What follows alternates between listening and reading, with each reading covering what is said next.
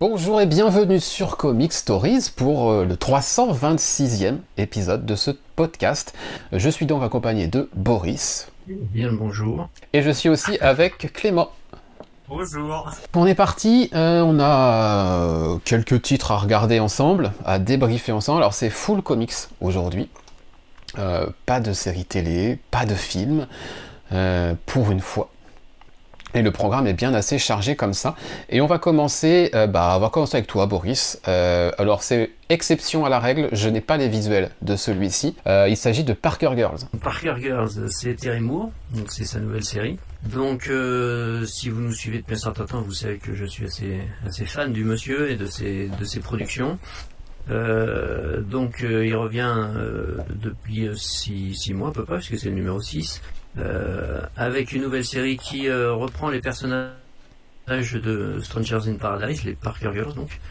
Et euh, j'aime bien, j'aime bien soutenir le- les projets de, de, de Terry Moore, même si, comme je l'ai déjà dit, quand on quand on lit en single, des fois c'est un petit peu, un petit peu, ça manque un peu de densité, Euh, ça se lit un petit peu vite parfois, ce qui est aussi encore un petit peu le cas avec cette euh, cette série. Ça dépend des épisodes. Il y en a qui sont un peu plus un peu plus denses, mais euh, comme je je connais ce petit défaut, j'ai enchaîné les les six premiers euh, d'un bloc. J'ai fait du rattrapage.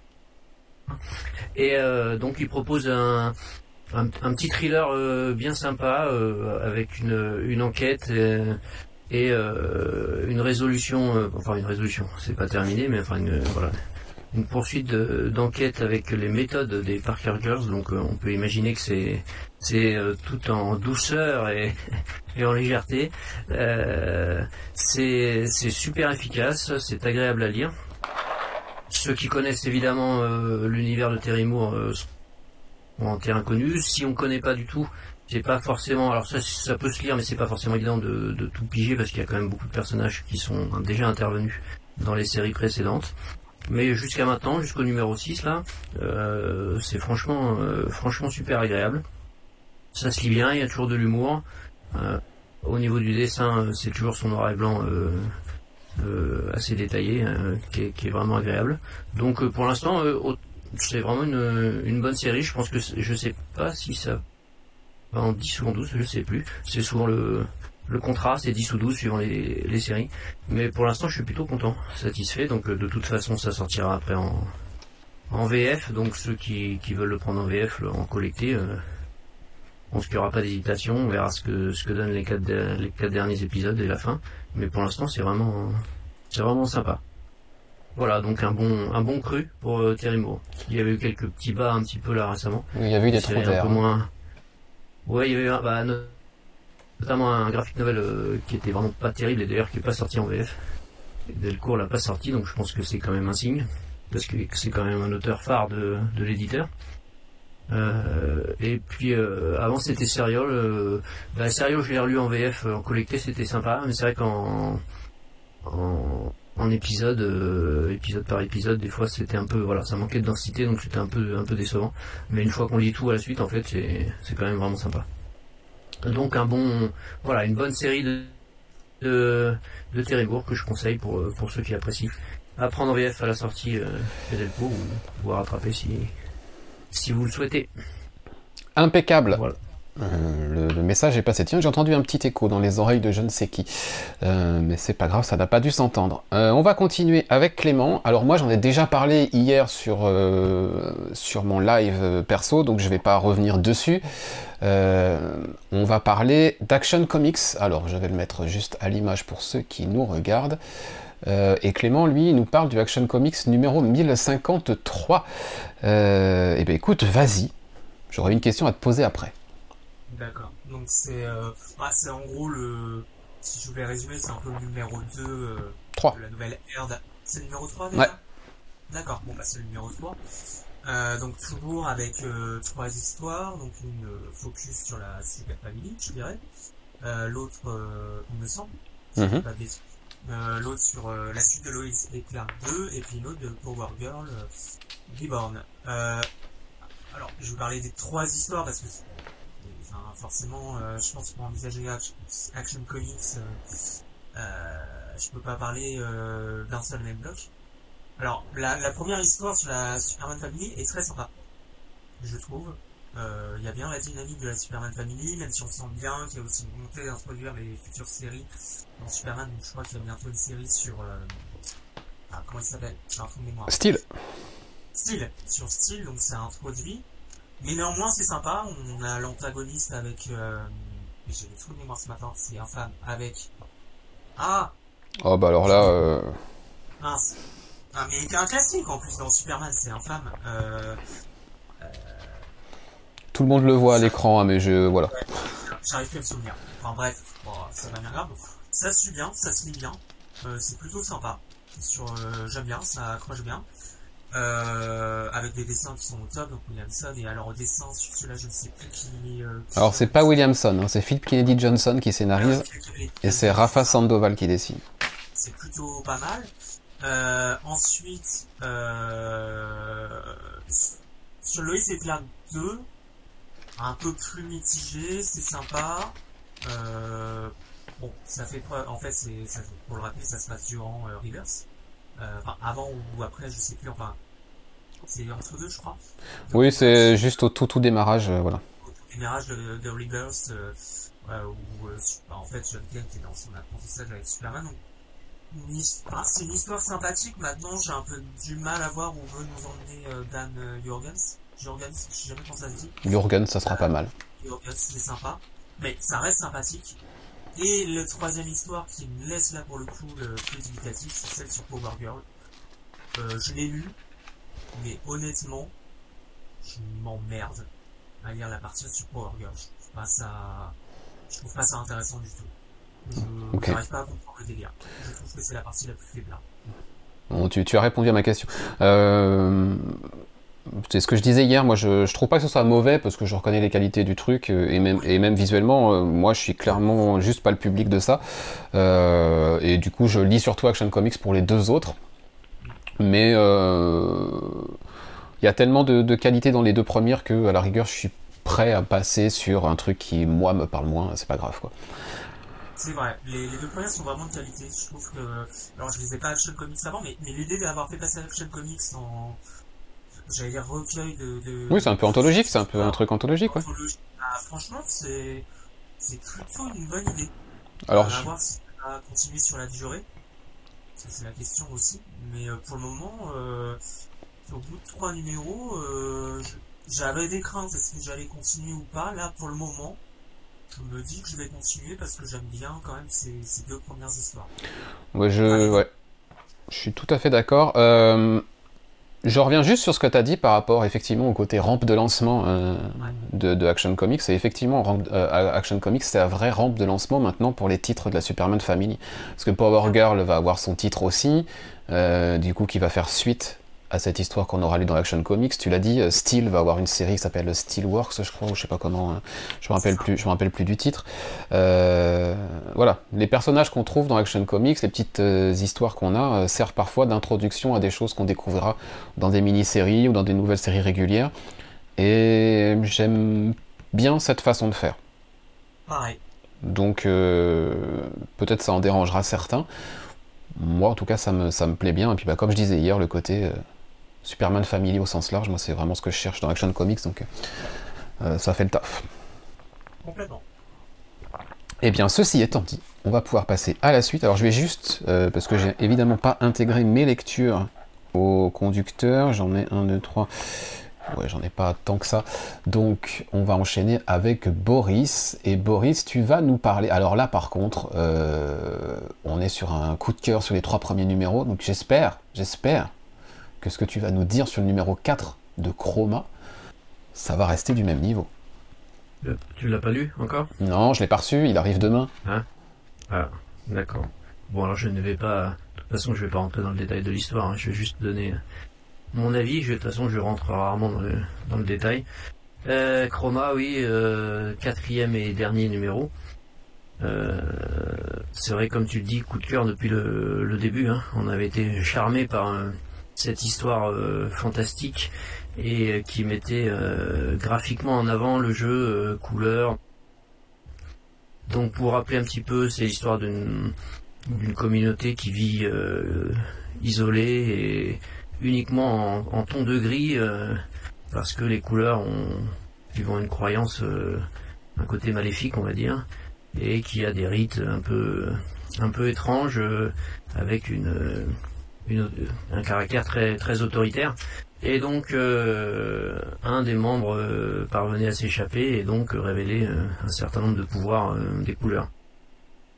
Donc euh, on suit Chroma, donc une, petite fille à travers euh, cet univers. Euh, la fin, ce quatrième épisode, bah oui, c'est du, c'est du même niveau. Hein. Alors on l'avait déjà dit, la, surprise graphique du premier épisode, c'était un peu estompé forcément avec avec la suite parce qu'on avait, on était, on était dans le bain, on va dire. Donc là, c'est toujours la même chose. Le, le jeu graphique est, est un peu moins prégnant que dans le premier épisode. Mais par contre, en termes d'histoire, c'est extrêmement touchant. C'est oui, très fort. On sent que le l'auteur euh, s'est vraiment investi euh, personnellement dans, dans l'histoire, on va dire, dans le scénario. Et euh, moi, c'est ouais, vraiment un quatrième épisode du même niveau que les, trois premiers. C'est c'est toujours très très beau. Il y a vraiment, sans ce jeu, enfin ce jeu graphique dont on avait parlé, il y a toujours des, des planches superbes. Et les couleurs, évidemment, ont encore un rôle euh, primordial dans l'histoire. Et euh, ça se finit ouais, de façon extrêmement, euh, extrêmement touchante. donc le coup de cœur continue. Et bon, c'est du Skybound, donc ça devrait normalement sortir chez Delcourt.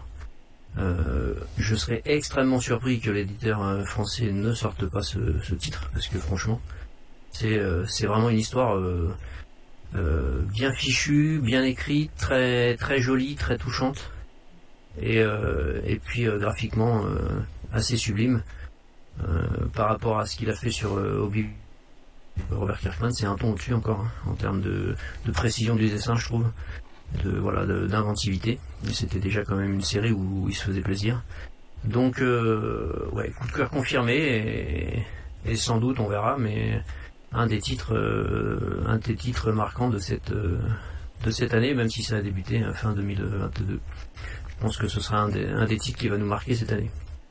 Donc je confirme, et j'espère que tu que tu prendras autant ton pied que, que moi je l'ai pris. Je, n'en doute pas, puisque c'était sur les trois premiers numéros. Euh, voilà, clairement, ça arrive demain. Ça fera partie des premiers trucs que je lirai cette semaine. voilà. ça, c'est certain. J'ai fait défiler quelques planches pour ceux qui nous regardent en direct, et franchement, ouais. On est beaucoup sur euh, la partie couleur maintenant. Euh, enfin, en tout cas, dans, les planches preview, hein, j'ai pas, j'ai pas la, on n'a pas la fin. Davantage, effectivement. Il y a quelques, quelques passages euh, encore en, ton de gris. Mais c'est vrai que c'est les, couleurs qui dominent dans cette, dans cette partie. Et qui une nouvelle fois effectivement vont intervenir dans l'histoire. Et on va effectivement apprendre des choses un peu sur le passé etc donc ça la boucle est bouclée on va dire avec une belle euh, une belle morale à la fin on va dire. Et puis donc euh, non franchement euh, très, très très très bonne lecture impeccable. ça fait envie tout ça. J'espère oui que ça sortira en VF. Alors dès le cours ou pas, hein, parce qu'ils sont capables de se faire piquer le truc sous le nez. Hein, même si c'est Skybound, c'est un projet qui appartient du coup à Lorenzo De Felici. Donc ah, je croyais qu'ils avaient un contrat. Euh, je, je sais pas. Je connais pas. Je connais pas les. Je, connais pas les, les délires de contrat ou quoi que ce soit, mais bon. Delcourt, ça fait piquer quelques trucs récemment, donc maintenant je suis assez. Je suis assez prudent, j'attends, j'attends les annonces. Mais s'ils ont un contrat, effectivement, ce sera chez eux et, très bien. Je crois. Hein. Je crois que c'est eux qui, qui récupèrent automatiquement après, peut-être je me trompe. Ok. Allez, on va enchaîner. Là ou ailleurs, euh, je serais surpris que ça sorte pas. Oui, un beau hardcover en grand format, ça, sera, ça sera top. On va enchaîner, et puis du coup, bah, je, vais, euh, je vais y aller. Euh, je vais y aller pour vous parler d'un truc qu'on voit trop peu maintenant en comics. Ah, Gigos nous confirme, ils ont la priorité Delcourt, voilà. D'accord. Donc s'ils le veulent, ils auraient tort de pas en vouloir. Oui, c'est ce que j'allais dire. S'ils sont malins, ils, le prennent. Euh, d'ailleurs, j'en profite pour saluer euh, Gigos dans le, chat, je ne sais pas si je l'avais fait, euh, également. si vous lisez les titres dont on parle, hein, n'hésitez pas aussi à intervenir dans le chat, évidemment on lira, vos avis avec plaisir. donc quelque chose qui n'a pas lieu assez souvent à mon goût dans les comics, c'est les histoires qui prennent leur temps. Hein, c'est vrai que euh, on a l'habitude qu'on nous balance un truc et que trois épisodes après c'est torché, c'est réglé et, on a perdu un petit peu ce ce sens de l'intrigue au long cours, qui évolue doucement, qui, qui, prend le temps de s'installer pour devenir quelque chose d'un peu euh, euh, organique, qui fait vraiment partie de, de l'histoire, avec un plus grand H en tout cas. Et on va remonter en août 2021.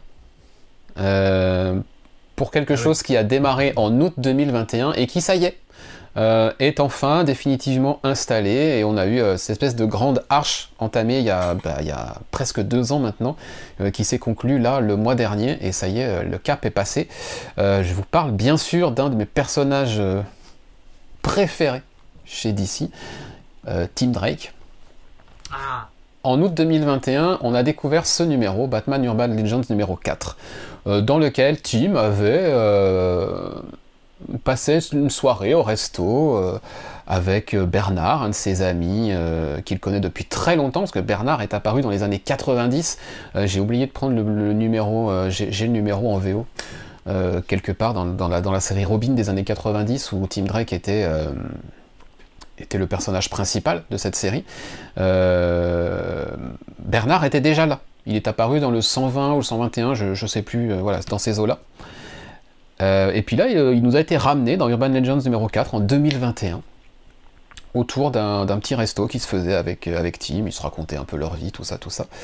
Et Bernard se fait enlever, etc. Et on comprend dans ce numéro, le Urban Legends numéro 6, deux mois plus tard, donc en octobre 2021, que c'était un date en fait. Et ce numéro d'Urban Legends numéro 6 a fait euh, évidemment a euh, défrayer la chronique, surtout qu'il arrivait quelques semaines euh, d'intervalle avec la révélation de la relation entre John Kent et Jane Nakamura, donc forcément on était au taquet dans les, dans les commentaires pas toujours très classe. et leur histoire a continué à évoluer, et deux ans après, presque deux ans après, dans Team Drake Robin numéro 7, de Megan Fitzmartin, toujours, parce que c'est la même qui écrit Team Drake, euh, tout ce qui concerne Team Drake depuis deux ans maintenant. Euh, ben ça y est, ça y est, la boucle est bouclée, cette histoire-là est, enfin installée. Euh, on assiste au moment auquel on voulait assister depuis maintenant deux ans. ça y est, voilà, Team Drake a fait son chemin, il a accepté ce qu'il est, qui il est il a continué ses aventures en parallèle, et euh, voilà, Megan Fitzmartin nous raconte à la fois depuis deux ans euh, tout ce cheminement de Tim, mais aussi euh, des enquêtes super intéressantes, super bien ficelées. là, on en a une qui est toujours plus ou moins en cours. vraiment, la série Tim Break Robin, elle est de, de grande qualité. Le premier arc, il est vraiment chouette. On a vraiment une, bah, une vraie enquête. Tim Drake, c'est parmi tous les Robins, c'est le génie, c'est le, le détective numéro 1 euh, celui qui est le plus proche du côté détective de Batman, en tout cas, voilà, c'est vraiment. Euh, bah, c'est le plus talentueux, quoi, pour moi. Euh, et là, il met tous ses talents d'enquêteur vraiment au service de, l'histoire par la plume de, Megan Fitzmartin. Et l'enquête est vraiment cool. C'est une enquête qui va à la fois dans, piocher dans, sa vie perso, qui va à la fois piocher dans son histoire avec Gotham et compagnie, tout ça, dans le quartier dans lequel il s'est installé. Enfin, voilà, Fitzmartin, c'est un sans faute depuis, euh, deux ans. Et euh, je salue d'ici qui, qui, lui a laissé le temps d'installer euh, une histoire au long cours, d'installer une évolution logique du personnage, mais en douceur, de manière voilà, très lente, en prenant son temps. On lui a laissé prendre son temps et c'est plutôt, plutôt réjouissant et satisfaisant quand on se dit que cette histoire-là, elle commence il y a deux ans et que bah, ça y est, euh, on la voit maintenant bien installée et ça, aboutit à quelque chose plutôt que de nous, euh, de nous jeter ça en, trois backups ou en, deux numéros euh, d'une série, d'une série régulière. Bah voilà, on a pris, on a pris notre temps et bah le voyage a été vraiment chouette. En plus, c'est Serge Acuna qui a repris la partie graphique de la série Team Drake, donc bah, je boude pas mon plaisir hein, parce que J'aime bien Riley Rosmo, mais Riley Rosmo, pour moi, il n'est pas fait pour dessiner Robin. Team Drake, il est fait pour dessiner euh, des, des récits peut-être un peu plus un peu plus cosmiques, un peu plus fantastiques que des choses un peu euh, bah, terre à terre et, et street level. Voilà, c'est ça que je cherchais comme, comme terme. Le, trait de Riley Rosmo va pas du tout pour moi à, cette série-là et c'était un, un peu compliqué de, de, de voir la partie graphique de Rosmo sur, sur, sur, une série Robin. Il est vraiment très bon, mais voilà, sur Martian Manhunter, il était parfait par exemple. Et sur, sur des séries comme ça, euh, ça colle, mais pas sur Team Drake. Voilà. Euh, ceux qui sont en train de regarder en, direct les, les, planches de ce numéro 7, je pense que vous, vous, vous voyez qu'on n'a pas perdu au change du tout avec le changement d'artiste. Euh, Team, c'est pas une série que vous lisez, vous? Pas du tout. Pas du tout. Ah non, pas du tout, du tout. Je suis pas sûr que ça sorte en VF, malheureusement, j'ai envie de dire. Mais euh, ça mériterait un, bel album. Ils, ont pas annoncé en plus qu'ils l'arrêtaient, je crois Ouais, la série arrive à son terme au dixième, je crois. Ouais, c'est ça, hein, il me semble qu'ils l'ont. Donc tu vois, 10 numéros plus les, les, 3 chapitres de Urban Legend, ça peut faire un, un beau volume un peu intégral, euh, un beau hardcover, tu vois. Euh, ouais, après j'avais dit, est-ce qu'il y aura un public Il y a toujours un public pour Team. Ah, Ouais, si, si, ça peut, ça peut très bien. Euh... Si, ça peut sortir en VF, pas. Ça m'étonnerait malgré tout, mais, euh... mais voilà. Urban fait déjà beaucoup de choses inattendues en ce moment, donc on n'est pas, on n'est pas à l'abri. On n'est pas à l'abri. Euh, quand je dis choses inattendues, euh, c'est euh, notamment les formats, les nouveaux formats qui, qui lancent, qu'on n'attendait plus. Les, les Chronicles, par exemple. D'ailleurs, Chronicles, Boris, juste comme ça, euh, au débeauté, euh, les, derniers, les derniers reçus, ça donne ah ben, Je viens de finir euh, la JSC. Ouais. Donc très bien, je vais faire une chronique dans la semaine normalement. J'ai fait mon petit post Instagram ce matin. gros pavé, alors effectivement c'est une équipe complexe, ancienne, remaniée, etc., relancée par James Robinson à la fin des années 90. Donc ça nécessite évidemment pour le, lecteur une remise en contexte, une explication. Même moi, je, enfin, je connais pas l'univers d'ici en profondeur, donc que pour moi c'était pas mal de, nouveautés, on va dire. Et donc euh, bah, le bouquin est encore super bien fait, avec beaucoup de contenu édito. Euh, effectivement, euh, l'éditeur VO à l'époque a, a voulu remettre les choses en place petit à petit pour pas que les gens soient perdus. Donc il y a des, plein d'épisodes introductifs, un peu répétitifs. Mais euh, au final, euh, bah, ça remet bien les choses en place. Et puis comme on a le début de la série euh, par Robinson, bah, ça donne carrément envie d'aller voir la suite, puisqu'après c'est Jeff Jones qui prend la, suite dans le, dans le, tome 2. Pour l'instant, j'ai pas vu passer d'annonce pour le tome 2, mais ça devrait être pour l'automne, je pense. Et donc, bah non, non, toujours satisfait par cette collection après les, les Batman qui sont là aussi excellents. Donc j'ai les Superman, faut que je les lise, et puis après je vais prendre le Flash. Évidemment. Hein bon, on, va, on change pas le, format une collection qui aille. Le, format est cool, j'ai vu passer. Euh, franchement, ça donne envie. Enfin, même sur euh, l'identité visuelle. Oui, ouais, c'est bien, c'est bien fichu. Ouais. Oui. truc et, je sais pas la, gamme de tarifs, mais c'est vrai que j'avais eu le truc, j'ai dit ah ça a l'air. Euh, C'était 35, c'est passé à 39. Alors suivant l'épaisseur du bouquin, ça peut être parfois un peu, un peu cher, on va dire.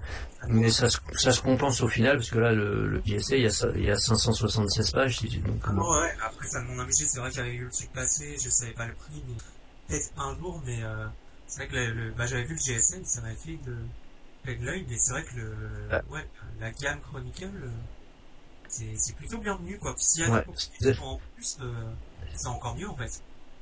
Ah ouais il y a même euh, énormément de contenu super riche, super intéressant, qui éclaire bien tout, bah, tout, toute l'histoire des de l'équipe et les, un peu le contexte éditorial qui est intéressant aussi de voir un peu euh, pourquoi justement il y a ce choix d'épisodes répétitifs à ces personnages. Non, vraiment, c'est c'est vraiment une, une belle collection. Hein. Je fais habituellement Panini Comics, évidemment. Pardon, c'était gratuit. Une balle réelle, quoi. non, mais j'allais rebondir comme vous avez suivi, euh, vous suivez peut-être mes posts Instagram et mes stories, vous avez vu le, bonheur que j'ai eu de recevoir l'omnibus Miracleman. Ah oui, ça j'ai Donc euh, je pris parce que je voulais, je voulais lire la série, je l'avais pas lu quand elle était sortie en volume simple. Donc j'ai pris l'omnibus, 800 euh, pages, 70 euros. Pardon. Bon, je me suis dit cool, machin. Euh, bon, c'était pas excessif, on va dire 800 pages si c'est bien fait et tout. Et puis en, arrivant, je l'ouvre, je le feuillette, et puis là je m'aperçois qu'en fait sur les 800 pages, il y en a quand même 400 de bonnes alors pour certains euh, collectionneurs amoureux de planches originales, tout ça, ça peut être intéressant puisque c'est le voilà les pages euh, avec euh, le crayonné, etc. Enfin 400 pages de bonus comme ça avec des et puis des couvertures. Bon, bah, au final, il n'y a que 400 pages de BD et ça coûte 70 euros. Ça fait, le, ça fait un Donc, deluxe, quoi. euh, 400, 400 pages, c'est un petit deluxe, là, un gros deluxe. Ouais, un gros de luxe. Euh, c'est chez les autres éditeurs, c'est 35 balles, quoi. Hein et là, c'est 70, donc je l'ai un peu mauvaise quand même. Bon, je vais le lire et le, On peut comprendre. le garder si. Et c'est pas, j'ai vérifié quand même. Je me suis dit, je suis peut-être un peu neuneux. J'ai pas regardé la sollicitation. Il y a peut-être marqué 400 pages de bonus. Non, non, il se garde bien de le signaler. Donc, euh, D'accord. donc un peu, euh, voilà, Tout va bien. Euh, Xav nous dit qu'il avait vu un coup de gueule sur la qualité de fabrication des, des Superman Chronicles, apparemment les, les dos qui ne seraient pas raccords. Alors je sais pas, je les ai pas encore vus moi, Ah, euh, je- physiquement, mais euh, Sur la, la frise, ouais, apparemment. c'est ça? Hmm. ah, Je sais pas. Je, je les ai les deux, mais j'ai pas. J'avoue, que j'ai pas regardé la frise. À voir, du coup. Je, je me concentre d'abord sur le contenu, mais je regarderai. Ouais, peut-être. C'est vrai que les frises, elles sont quand même assez chouettes en plus, donc euh, j'aime bien le, le- le- le style du truc, donc euh, ça serait dommage que ce soit pas. Ouais, non, c'est vraiment. euh, Ouais, ouais, bah ouais. Non, non, c'est vraiment une collection sympa. J'espère que ça va marcher pour que ça continue et qu'on ait, on ait peut-être d'autres, euh, d'autres titres euh, qui Mhm. arrivent. Exact. Des, des, Mike- des, des Green Arrow par Mike Grell ou ce genre de choses. Prenons-nous à rêver, tu as raison. Allez, on va enchaîner avec Clément. Euh, Clément, on va, on, on va t'en t'en faire enchaîner deux. Tu vas commencer par Superman. Euh, c'est le numéro 2. Et là, cette fois-ci, c'est Joshua Williamson et euh, Jamal Campbell. Oui. Euh, Oui, il faut que tu y ailles en fait, du coup. Faut parler là, sinon ça va pas. Euh, oui, donc euh, bon, je, je crois que j'avais parlé du premier euh, numéro, je crois, euh, dans le podcast euh, Fantôme. Alors sur ce numéro 2, bah toujours aussi sympa. Euh, les dessins de Campbell sont, sont excellents. J'aime beaucoup le style, ça, enfin, ça marche, ça fonctionne très bien. Euh, alors on va, on est sur un premier antagoniste du premier arc qui est classique, mais je je me souvenais pas de son existence, qui est Parasite. Et ça donne, euh, bah ça donne un numéro 2 qui est, euh, qui a une tendance, euh, je dirais, assez horrifique. Si ce n'est complètement horrifique. Enfin, ça m'a surpris. J'avoue que quand je lis Superman, je m'attends pas forcément à ça. Et, euh, et ça fonctionne euh, plutôt bien. Plus le changement, bah, enfin, le changement de statu quo qui est introduit dans le premier numéro, mais euh, vis-à-vis de Lex, euh, Lex Luthor, enfin, en fait, il y, a deux- il y a deux choses. Il y a sur ce euh, antagoniste avec Parasite, il y a un aspect avec Lex Luthor, où manifestement le, le Gugus, Lex Luthor prépare un coup et on n'arrive pas à voir euh, ce que c'est. Euh, mais ça donne quelque chose qui est, qui est très prometteur. Enfin, je trouve que Williamson installe, euh, Williamson, ça, Oui, oui. ah, Williamson installe, euh, installe des bases là sur les deux premiers, euh, deux premiers numéros qui sont vraiment, euh, bah, qui sont vraiment cool. Et je, j'avoue que je retrouve euh, le plaisir de lire Superman, ce qui n'était pas arrivé depuis énormément longtemps, puisque la dernière fois que je lisais Superman, c'était du temps de Bendis, et Oh. c'était quand même euh, Mhm. hein, on va pas se mentir. Et là, j'avoue que c'est plutôt cool et on va sur un terrain qui est dans Superman qui est qui est, bah, qui est très sympa aussi. Donc je trouve que dans la continuité d'Action Comics, là, ce qu'ils sont en train de, de faire au niveau de Superman, euh, c'est très prometteur. À voir ce que ça va donner, mais le numéro 2, euh, pour moi, c'est dans la lignée du premier et ça pose des bases très intéressantes. J'ai pas encore lu le, deuxième de mon côté. Euh, Xav nous dit qu'il surveille ce Superman de Campbell pour le prendre en collecté. Euh, et si le 2 continue bien, c'est encore mieux. Ouais, le premier était franchement de grande qualité, donc euh, pas pareil, ça arrive demain chez moi, donc je pourrais, je pourrais me divertir un peu avec toutes ces merveilles qui m'attendent dans le colis Arconia. Mais voilà, pas, pas encore lu et j'ai hâte. Love Everlasting, numéro 6. J'avais complètement zappé que cette série existait encore.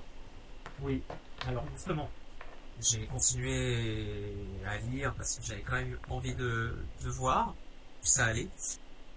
Et euh, comme tu le dis, euh, t'as oublié que cette série existe, et moi je vais faire en sorte qu'elle ait oublié qu'elle existe parce que le. Alors, c'est pas que c'est bien écrit, hein.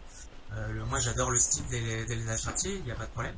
Sauf que là, vraiment, moi j'arrive pas du tout à voir où, où va venir, euh, où en venir Tom King. Euh, j'ai l'impression que c'est un tourne en rond, c'est un truc sans fin. Et bah je merde quoi. Enfin, Bah, le, titre, le titre te prévient en même temps, Everlasting. Ouais, oui, oui, Everlasting, ouais, effectivement, ouais. Mais et à un moment donné, j'aimerais bien comprendre aussi euh, où veut en venir l'auteur. Et euh, et là, bah là, j'ai fait le choix du numéro 6 d'arrêter le truc parce que clairement, euh, euh, clairement, il y a un moment donné, euh, c'était prometteur, je crois, on en avait parlé sur les deux premiers numéros, je. Mhm. je trouvais le concept intéressant. Mais là, à un moment donné, euh, j'attends le truc qui me fait dire on va sur un- quelque chose d'intéressant. Et en fait, là, euh, bah, c'est en fait, c'est effectivement everlasting, mais sur un cumul d'histoire où effectivement sans fin.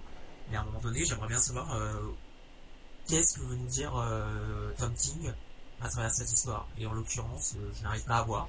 Donc, euh, bah, je vais arrêter. je crois que j'arrête là à partir numéro 6. euh, je sais plus si je vais avoir en commande Arconia le 7 mais euh, j'arrête et puis euh, voilà ça a été une déception c'est typiquement le genre de série où on se dit bah le concept est bien sur les deux premiers numéros et en fait sur la durée on se rend compte bah ouais mais en fait où veut en venir l'auteur? Mais je pourrais dire autre chose euh, aussi sur un autre euh, une autre série que j'ai prévu euh, Ok. d'en parler Euh, une déception après, connaissant un peu Tom King et ses habitudes de- d'écriture, etc., euh, je pense que t'en as à peu près à la moitié là. Ouais. Il est souvent sur des, des formats en 12 numéros, euh, 10, 12, voire parfois plus longs. euh. Donc 6, oui, effectivement, je comprends que tu sois un peu frustré sur le, le, le pourquoi du comment de tout ça, mais je suis pas surpris au final. Euh, Boris, tu l'as continué, toi, cette série? Euh, bah, je l'ai pas commencé surtout. Ah bon, bah voilà, comme ça. Tom King, euh, non, Tom King, euh, des fois je prends, je prends en VF euh, quand ça sort si les retours de VO sont bons, mais euh, je, je non. Je- Oui, après, voilà, on a aussi nos scénaristes avec lesquels on a des accroches et d'autres euh, où... Voilà, puis, puis en single c'est souvent décompressé quand même. hein, donc, euh, Ouais. Bah, c'est ce que on j'ai senti. Hein. C'est ce que j'ai senti au numéro 2 et 3 de, de, de cette série-là, où je me suis dit, euh, ok, ça va être euh, un truc, si tu le lis, il faut que tu le lises d'un coup euh, quand c'est fini, parce que Ça. euh, Ça. ça aurait été source de frustration pour moi. Ah bah clairement le fait que je le lis en VO et en single euh, clairement ouais source de source de frustration puisque tu te souviens plus trop ce qui s'est passé avant parce que des fois t'as un peu bah avec la- l'arrivée de la VO t'as un peu de décalage quand même un mois ou voire plus. Euh, clairement le, le format euh, enfin la lecture en VO n'aide pas je pense pour ça. Donc sans doute que pour apprécier euh, peut-être que le format relié pourra aider et encore. Euh, Xav nous pose une question dans le chat, il nous dit Tom King, c'est vraiment un auteur qui semble divisé. Est-ce qu'il a un style particulier, un rythme lent? Je ne connais pas du tout. Rythme lent euh, ouais non rythme lent moi j'avais lu euh, Rorschach Ouais, euh, qui est peut-être sorti, qui a duré 12 numéros. je 12, sais ouais. a- Euh, ça doit avoir euh, la fin dû se terminer il y a à peu près un an, je crois. oui, je dirais ça, ouais. Euh, c'est sorti en VF euh, il y a quelques mois déjà, donc ouais, euh, peut-être un peu plus oh, ça, ça s'est terminé un moment. Et typiquement, Rorschach, c'est typiquement ça. Euh, alors, très littéraire, c'est pas accessible. C'était pas accessible. Et euh, pour euh, saisir le bah, l'œuvre Rorschach de Tom King, euh, bah effectivement, euh, moi je l'avais suivi en VO. C'était un peu compliqué quand même de, de suivre le truc en VO parce que c'était c'était étalé. Euh, pour le coup, il y avait une vraie dimension d'écriture. C'était un rythme très lent. Et je pense, et sur, par exemple, ce genre d'œuvre, euh, je pense que l'œuvre reliée aidait, permettait sans doute d'apprécier davantage le truc. Mais, mais un- je dirais que c'est un style particulier, oui. Et que, effectivement, euh, ce que j'ai lu de Tom King et notamment Rorschach, c'est un rythme, euh, effectivement, c'est un rythme lent et, et pas accessible. Euh, parce que, à mon sens, Tom King n'est pas réputé pour ne pas aborder des thématiques, euh, Enfin, il- généralement dans ses œuvres, à mon sens, il aborde toujours des thématiques euh, particulières. Ouais. Euh, après, moi, effectivement, euh, Xav, euh, pour, pour te répondre aussi, euh, moi, quand je vois Tom King sur un scénario de série, effectivement, je sais que c'est pas un truc que je lirai en single, parce que moi, c'est le genre de truc qui me frustre un peu. Euh, il a une bonne écriture, mais c'est assez, effectivement... alors, soit décompressé, soit euh, tellement dense que du coup, euh, parfois, il en oublie de faire avancer l'intrigue dans un numéro euh, juste pour apporter du contexte et, et partir dans une réflexion sur un thème particulier, etc. Voilà, que ce soit effectivement son Rorschach, même son Mister Miracle ou des choses comme ça, je pense que c'est des trucs qu'il faut vraiment lire une fois que c'est terminé en collecté. Pour moi, Tom King, c'est un auteur à lire en collecté, pas en, pas en single. On, on se, Ouais. on se perd un peu. Ouais, puis il a beaucoup de, de tics d'écriture, hein. notamment euh, une, un storytelling très particulier qui, qui parfois euh, fait, fait que la forme prend le dessus sur le fond. ça. Donc quand tu le lis en single, bah des fois il y a des singles, tu te dis mais qu'est-ce qu'il m'a raconté? Bah pas grand chose en fait. Mhm. Donc euh, c'est souvent très beau, parce qu'il s'associe à des dessinateurs qui ont, qui ont- vraiment un style par- avec Mitch, Mitch Gerhardt, où il travaille beaucoup sur le gaufrier, ce genre de choses là. Donc si on apprécie voilà cette mise en page, c'est souvent assez sublime. Par contre, bah, c'est assez lent, ça, ça avance pas beaucoup, et c'est vrai que quand moi, je lisais pas mal à une époque en single et depuis j'ai effectivement arrêté et j'attends la sortie, euh, la sortie en collecté euh, euh, de ces titres hein, parce que sinon c'est sinon on se, on se, perd en fait. On, à force, bah, on, je lis pas, on lit pas la suite quand on en lit un, on, est un peu perdu, on sait pas trop, ça avance pas donc on laisse tomber. Donc ça m'est arrivé plusieurs fois d'avoir des séries entières que j'ai pas fini en, en VO. J'ai fini par revendre et prendre le collecté ou ce genre de choses. Ouais. Euh, bah voilà, Xav, du coup, ta réponse. Euh, on va continuer avec toi, Boris, du coup, garde la parole. Alors, pas du tout sur ce type d'écran, mais sur celui-là. Euh, comment ça, John Allison et Max Harin refont quelque chose ensemble? J'étais passé à côté. Ah là là, je te l'avais dit. En ça s'appelle ah En plus, tu me l'avais dit, maintenant je me rappelle. Ça s'appelle The Great British Bump Off et c'est chez Dark Horse. Alors, ce numéro 1. Dark Horse. Eh ben, c'est très bon. Pour qui a aimé Giant Days euh, ou Wicked Things, euh, eh ben, il sait apprendre. Hein. C'est exactement euh, toujours le même esprit que ces séries-là. Donc moi, franchement, je me suis régalé. Alors l'histoire, c'est l'histoire d'un show télé culinaire comme on en voit tous les jours à la télé, hein. mm-hmm. même chez nous.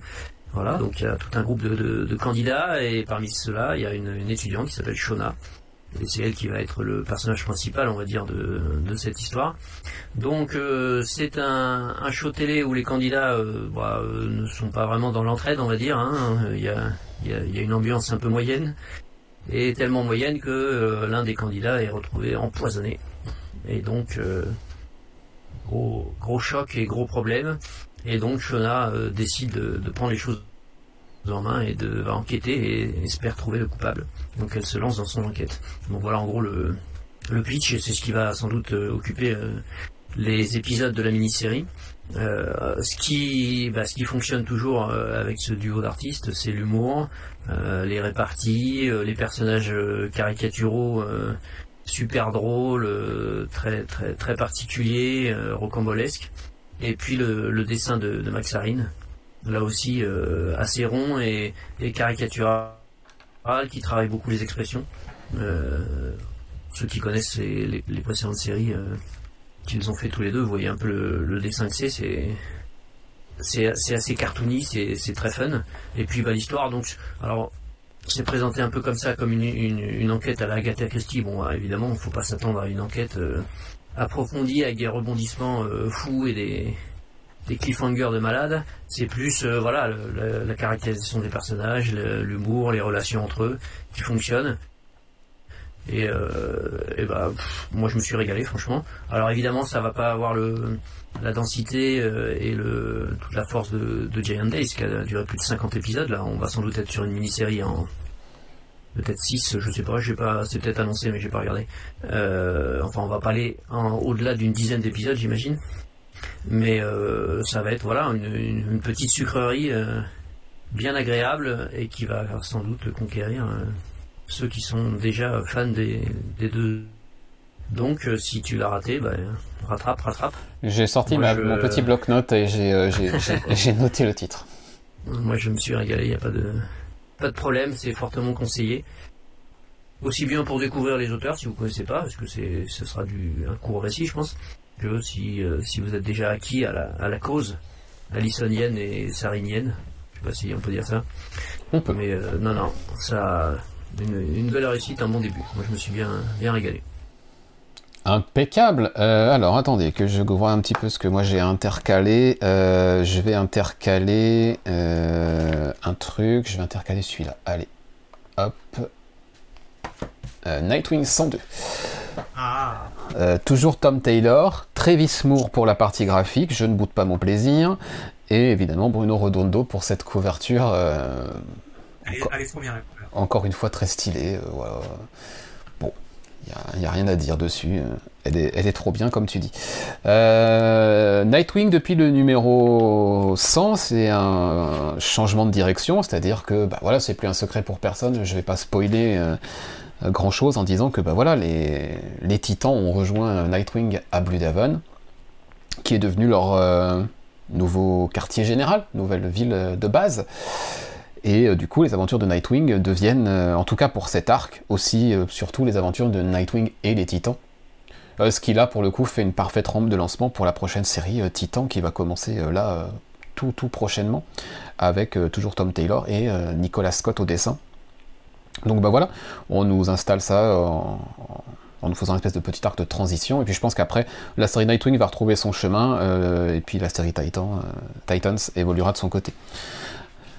Bah, c'est toujours, euh, toujours chouette, c'est cool de voir le personnage d'Olivia réutilisé après sa première apparition dans le numéro 98, le fameux numéro avec. Euh, c'est cool de voir les titans interagir euh, à Blue Daven avec Nightwing. Euh, c'est référencé. Visuellement, bah voilà, c'est très Moore. Enfin, voilà quoi. Cette petite histoire d'antagoniste, c'est pas forcément quelque chose d'ultra original. Ce type de, hum, vous le voyez à l'écran hein, pour ceux qui qui ne sauraient pas de, quoi il en retourne, vous, allez vite le comprendre avec ce qu'il y a à l'écran. Euh, c'est pas une mécanique hyper originale en termes scénaristiques, mais c'est quand même suffisamment bien fait euh, pour que ça fonctionne. Bah, Nightwing, ça continue à être euh, le petit. tu parlais de petits bonbons, Boris tout à l'heure, sur une autre, bah, sur la dernière série dont tu viens de parler. Bah là voilà, Nightwing c'en est un qu'on consomme avec vraiment beaucoup de plaisir chaque mois excellent scénariste. Euh, voilà, quand c'est pas Bruno Redondo, c'est des mecs comme Travis Moore qui vont faire les dessins. Bon bah allez-y quoi, continuez, euh, continuez à nous régaler. Il nous tarde juste d'avoir le numéro 103 maintenant. Ah oui, le, le 102 était, très cool. Ouais, très dynamique, plein de voilà. Ouais, très dynamique, très cool. Euh, comme tu dis, c'est scénaristiquement, c'est pas les ressorts sont pas ultra originaux, mais n'empêche que ça reste efficace. C'est ça. Euh, ça reste efficace et franchement Nightwing euh, c'est vraiment bon quoi. Moi quand j'ai dans ma pile Nightwing généralement je me le réserve euh, pour la fin parce que je sais que ça va être un ça va être généralement un kiff. c'est donc la, confirmation que tu es Mazo. Ouais ouais ouais complètement complètement mais non non c'est c'est un kiff et on est vraiment sur enfin j'allais dire un rythme de croisière et enfin on l'a déjà dit mais Nightwing c'est sans doute le titre c'est devenu le titre phare de DC Comics, euh, clairement.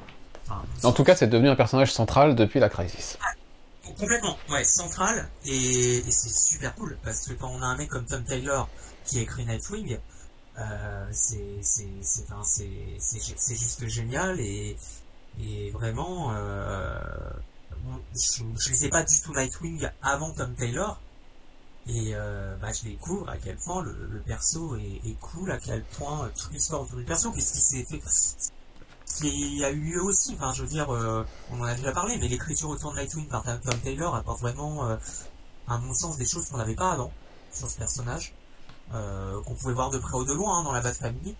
mais là, j'avoue qu'on est sur un rythme de croisière et que c'est une réussite, et j'ai vraiment hâte de voir ce que va donner Titan avec Tom Taylor parce que je peux pas avoir une seule seconde que ça va pas être de qualité. Euh, parce que c'est déjà c'est pas un hasard si c'est Tom Taylor qui écrit euh, Titan. Et, euh, et pour le coup euh, je, je me faisais la réflexion si on comparait par, par rapport à Tom King sur l'écriture dans tout ce qu'écrit Tom Taylor c'est il, il, a un style qui est forcément plus simple qui est beaucoup plus simple que Tom King il va à la fois à l'essentiel mais ça rend un truc dynamique, mais il arrive quand même à faire un truc qui est super fort. Euh, je sais pas si je suis, si je suis clair, mais il a un style qui est, qui est complètement contraire à Tom King, mais dynamique et il, enfin, il arrive à exécuter les choses plus rapidement, mais avec tout autant de fond en fait. Euh, il y a ça sur, euh, on a ça sur Nightwing, on a ça aussi euh, sur Dark Knight of Steel qui a son numéro 10. Et, euh, et le style de Taylor est excellent, mais il fonctionnait déjà très bien moi quand je le lisais sur euh, ça date, hein, Earth 2, euh, à l'époque des New 52, où je l'ai découvert justement euh, avec euh, avec ce titre-là. Et enfin, à mon sens, comme Taylor, c'est sans doute une des, enfin, c'est une des figures montantes, mais je pense que c'est c'est devenu un des poids lourds en termes d'écriture dans DC Comics, chez DC Comics, pardon. Ouais. Et ouais, alors Des fois, je trouve qu'il y a une, un petit peu de naïveté quand même, des fois, dans ces scénarios.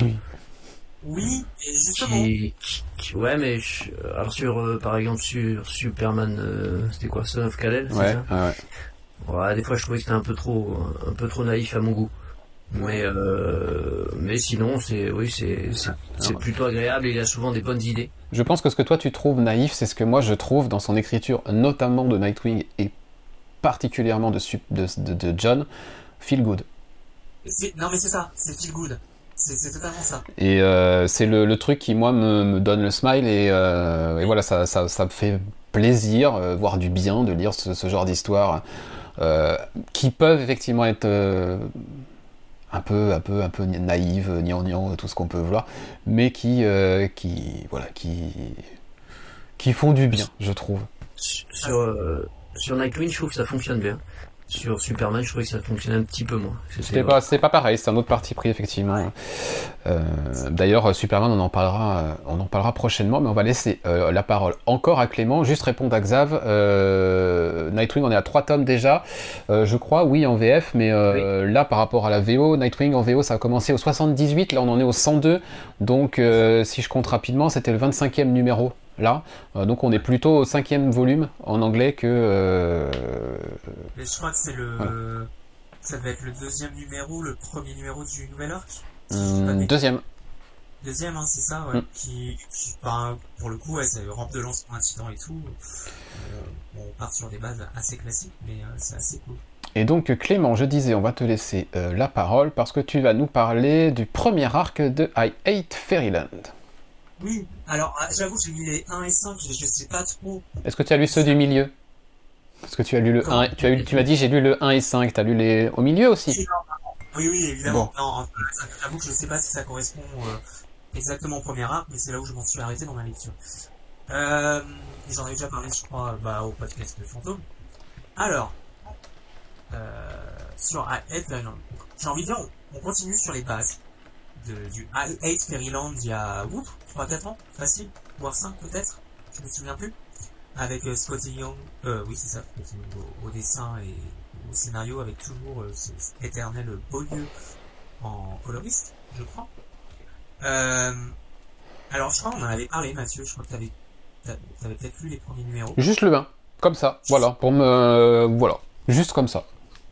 Euh, alors, c'est, j'avoue que je me pose la question, qu'est-ce que veut raconter Scott Young, mais je me souviens bien ce qu'on avait dit, est-ce que c'était utile, finalement, de faire une suite? On avait dit ça, j'avais posé la question.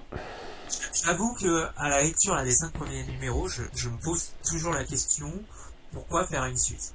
Maintenant, j'avoue que c'est un peu pour moi un plaisir coupable, parce que quand je lis, j'ai lu ces cinq premiers numéros, je me tape des barres. C'est totalement pareil, c'est totalement perché, et je retrouve ce que j'avais adoré dans I Hate Fairyland, c'est-à-dire les, bah, déjà les planches de, de Scott qui sont, franchement, elles sont incroyables, enfin, son style est incroyable pour ça, et, et c'est totalement paré, et, et, voilà, enfin, moi je sais quand je dessus, je vais pas me prendre la tête, je vais me fendre la gueule, et honnêtement, c'est tout ce que j'attends de I Hate Fairyland, et là, il, il y a le dernier numéro que j'ai lu était, alors, le début était assez surprenant, euh, c'était assez surprenant, mais ça correspond bien aux choses. Je vais pas spoiler, et peut-être ceux qui ont lu le numéro 5 comprendront pourquoi. Euh, mais ce qui semble s'annoncer, on retourne, euh, enfin, ça va être référencé, manifestement, il va avoir des ponts avec la première série, donc j'attends de voir. Mais c'est un plaisir coupable, quoi, c'est rigolo. Je, pense sincèrement que Scott Young avait sans doute envie de retourner dans cet univers-là et voilà, de, de se taper un kiff. Euh, je sais pas combien de temps ça va durer, mais on a un changement au bout de ce cinquième numéro où, où, où on nous annonçait un truc au numéro 1 qui allait être sans doute le fil conducteur. Et en fait, euh, et, et en fait le le cinquième numéro, euh, voilà, je viens foutre le truc. euh, bon, ok. Donc euh, c'est un plaisir coupable. Je dirais pas que c'est excellent parce qu'honnêtement c'est sans doute pas, ça allait sans doute pas. Euh, mais euh, voilà, moi je me, enfin, je le lis parce que je me, je me fends la tronche. J'aime bien le style de Scott Young dans ce délire là. Donc voilà, c'est, Ok. les, je vois, je, je regarde en même temps. Ouais, j'allais, j'allais parler des commentaires de Hisoka. D'ailleurs, salut Hisoka, bienvenue à toi. Euh, je ne suis pas fan de la reprise de Hayate Fairyland, j'avais plutôt aimé euh, les trois premiers, mais le 4, franchement pas bon, et le 5, euh, Avec- passable. D'ailleurs, il nous annonce, alors j'avais pas vu la news, mais en même temps, pff, pas étonnant parce que ça m'intéresse pas plus que ça. Il va y avoir un Untold Tales of Fairyland en juillet, et c'est pas Scotty Young qui sera au dessin. Ah d'accord.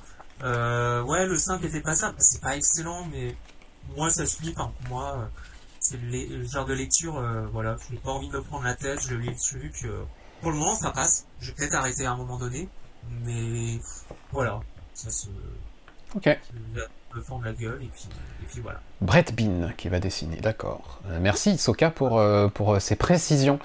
Euh, allez, on va enchaîner avec qui? On va enchaîner avec Boris, et Boris il va nous parler d'une nouveauté. Alors je crois que c'est chez... que, oh là, c'est difficile à prononcer. Je crois que c'est chez Boom. Euh, il s'agit euh, il s'agit de Seasons of Teeth, et ça c'est du Dan Waters, donc ça m'intéresse de savoir ce que ça vaut. Euh, j'ai j'ai le PDF quelque part dans ma boîte mail et je l'ai encore pas, pas lu. Euh, ça doit être euh, pas mal, c'est du Dan Waters. Tu confirmes? C'est intéressant, mais je sais Ah. pas encore trop où ça va. Alors j'explique un petit peu. Donc c'est du Dan Waters. Euh, donc effectivement, euh, ça m'a bien tenté. Alors comment ça s'appelle déjà Ce que j'avais vu, que j'avais beaucoup aimé. J'ai déjà un trou. Euh, Dan Waters, c'est. Merde, j'ai. Homesick Pilots. Exact. Voilà, Homes- Homesick Pilots que j'avais beaucoup aimé avec Caspar Julinsgaard. Là, c'est avec Sébastien Cabrol que je ne connais pas, mais qui a un style euh, très intéressant. Donc, euh, en fait, c'est une mini-série en quatre épisodes qui va s'intéresser pour chaque épisode à une saison. Donc là, la première saison, c'est le printemps. Et donc euh, l'idée c'est que le printemps, enfin chaque saison euh, modifie l'environnement et le monde et se manifeste par une sorte de, de dieu ou de, de voilà un personnage euh, un peu fantastique avec des pouvoirs.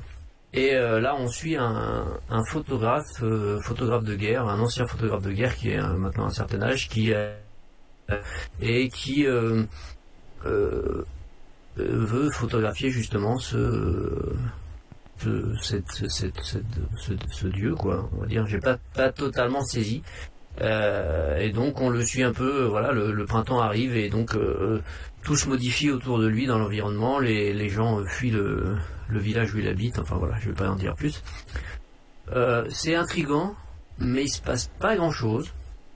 Et surtout, moi j'avais pris le titre parce que j'avais beaucoup aimé ce que faisait Dan Water sur Homesick Pilot, et j'avais pas vu que c'était en quatre euh, parties, donc il y aura un, épisode par, saison.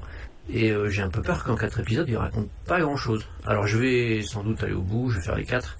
On verra bien ce que ça va donner. Donc euh, intrigué parce que c'est assez original, parce que le dessin est quand même super cool.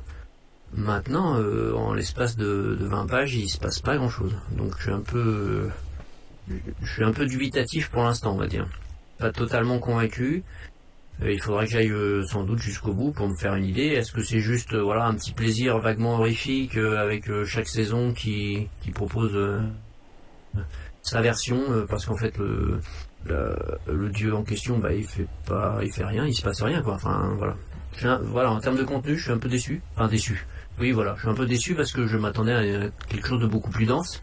Maintenant l'histoire en elle-même n'est pas inintéressante je pense que c'est peut-être une, euh, une mini-série qu'il faudra lire d'un bloc, puisqu'il y a 4 épisodes. À voir. Je, je referai un petit point au numéro 2, puis on verra si, si mon impression perdure ou si je commence à, à comprendre un petit peu ce qu'il veut, qu'il veut raconter. Ok. Oh, bah, euh, dommage du coup. Dommage. Euh, Oui, c'est pas, c'est pas du niveau d'Homesick Pilot et ce genre de choses. hein. Bon. Et- Après, c'est, c'est plus court, donc euh, bon, Ouais. ça, ça impose forcément un format un peu différent, mais comme c'est plus court, euh, il aurait peut-être fallu raconter un petit peu plus euh, dans le premier épisode déjà. C'est ça qui est un peu, un peu dommage. D'accord. Euh, Xav a l'air de, confirmer. Il a pris par curiosité, il était pas sûr de continuer, mais quand t'as dit que c'était en 4, il a dit que bon, il va peut-être au bout du coup. Mais ok, je. Bon. Peut-être peut-être en collecté ou je, je, lirai ce, ce PDF du numéro 1 pour me, me faire mon avis. Mais...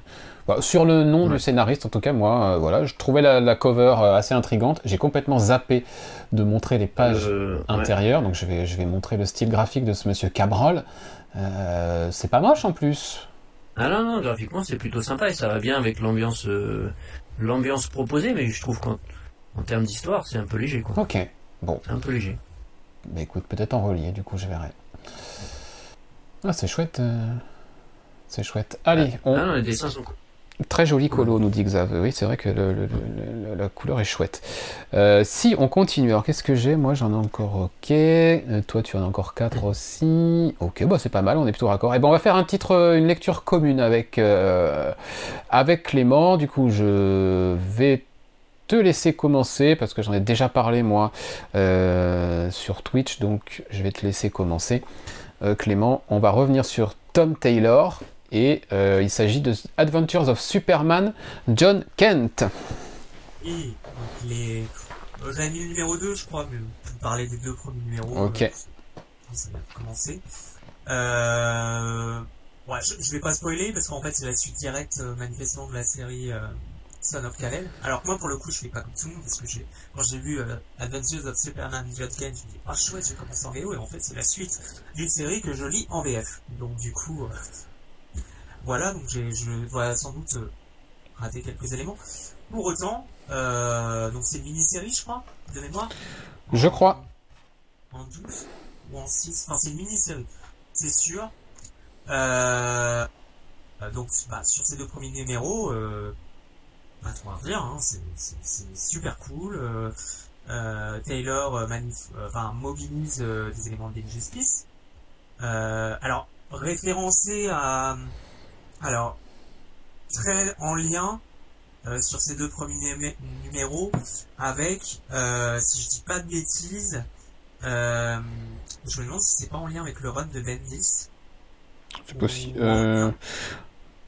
Pas trop, non. Ah, non, je sais plus, mais enfin, en lien avec, enfin, du passage, tu sais, de John Kent enfant à John Kent ado adulte.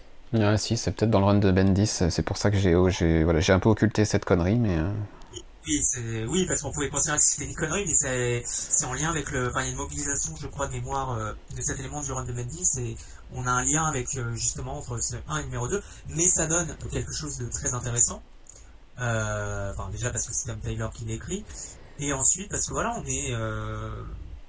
on va sur un versant bah, qui, je crois, lui multivers on va dire ça comme ça.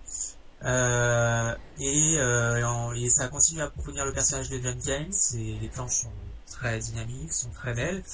On a un numéro 2 qui se termine de façon, euh, enfin voilà, moi qui, enfin pas surprenant mais tout aussi prometteur. Euh, et des développements tout à fait euh, intéressants. C'est compliqué, j'ai pas envie de spoiler parce que ça mérite d'être lu, mais pour le moment là sur les deux premiers numéros, c'est bah, une vraie réussite.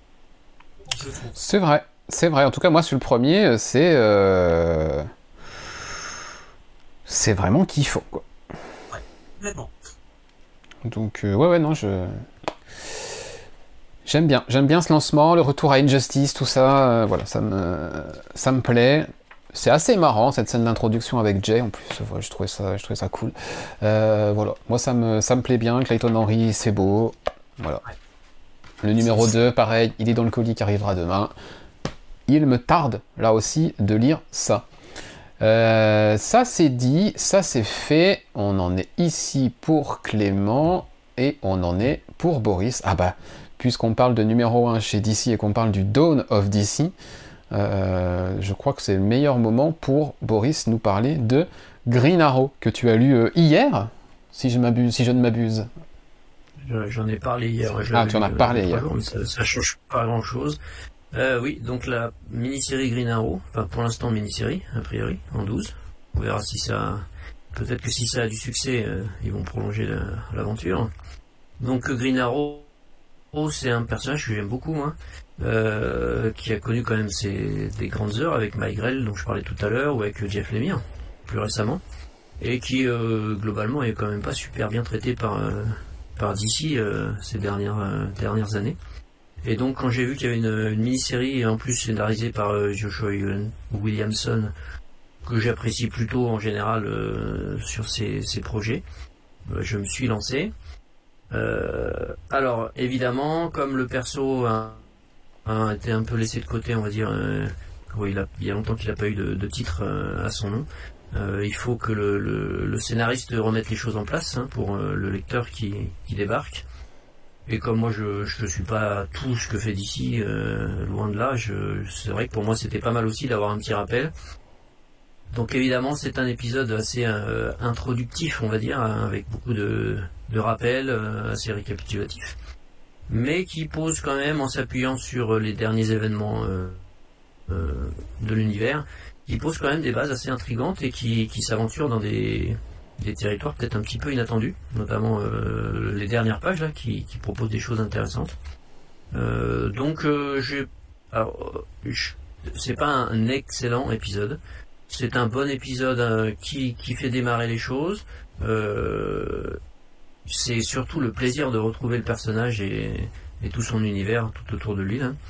Et puis euh, graphiquement, alors mon prénom c'est comment? Sean, Sean Isaacse. bah, il fait quand même bien le boulot. Hein. C'est un bon, c'est un bon dessinateur, ça tient carrément bien la route. Oui. donc, hein, oui, franchement, hein, c'est, oui. c'est pas, c'est pas moche du tout. Hein. C'est pas moche du tout et ça va bien avec le l'univers du perso quoi. Voilà, c'est pas il est pas il est pas il est dans son sujet. Donc euh, j'ai j'ai pris plaisir. Pour l'instant, c'est pas hyper dense en termes d'intrigue parce qu'il a fallu que le, scénariste repose un peu un peu les bases et réexplique certaines choses. Mais je pense que, que ça peut être très sympa comme euh, comme mini-série ou voire plus si c'est si ça si ça fonctionne quoi. C'est aussi pour ça que je l'ai pris en single euh, VO parce que de d'ici en VO je ne suis quasiment plus rien. Je me suis dit bon voilà, je vais laisser ma petite pierre à l'édifice. Si je veux qu'on ait un peu plus de Green Arrow, il faut que que je montre que j'aime ça. Et donc euh, voilà. Tu as bien, tu as bien raison. Donc euh, plutôt satisfait, même si c'est pas un excellent épisode. C'est un, un, épisode qui remet les choses en place. C'était prévisible hein, de toute façon. C'était voulu, je crois. Ouais, voilà. Et qui, qui propose quand même que quelques, quelques petites pistes à la fin, qui, un peu, qui sortent un peu de, des sentiers battus par rapport au personnage. Quoi. Donc euh, plutôt satisfait, je dirais. Moi ça m'a. Et puis ouais, franchement graphiquement c'est très joli, hein. c'est très joli. Hein. Euh, j'ai encore plus hâte de lire parce que je c'est aussi dans mes futurs euh, colis. Et non non ça mais je crois que c'était voulu. Hein. Il y avait cette volonté de réintroduire toute la la famille. Et, euh, et c'est vrai, comme tu l'as dit, quoi, le personnage de Green a tellement été malmené ces dernières années par DC Comics. Euh, pour moi, le seul run, dernier run notable, et c'est pas pour faire, euh, encore une fois, du, il y a, du forcing sur Jeff Lemire, mais euh, pour moi, le seul run, dernier run notable, c'est de Jeff Lemire, et je crois que ça doit dater facilement quasiment 10 ans. Alors moi, j'ai beaucoup aimé le dernier run. D'accord, bah, bah, c'est parce que j'ai pas su.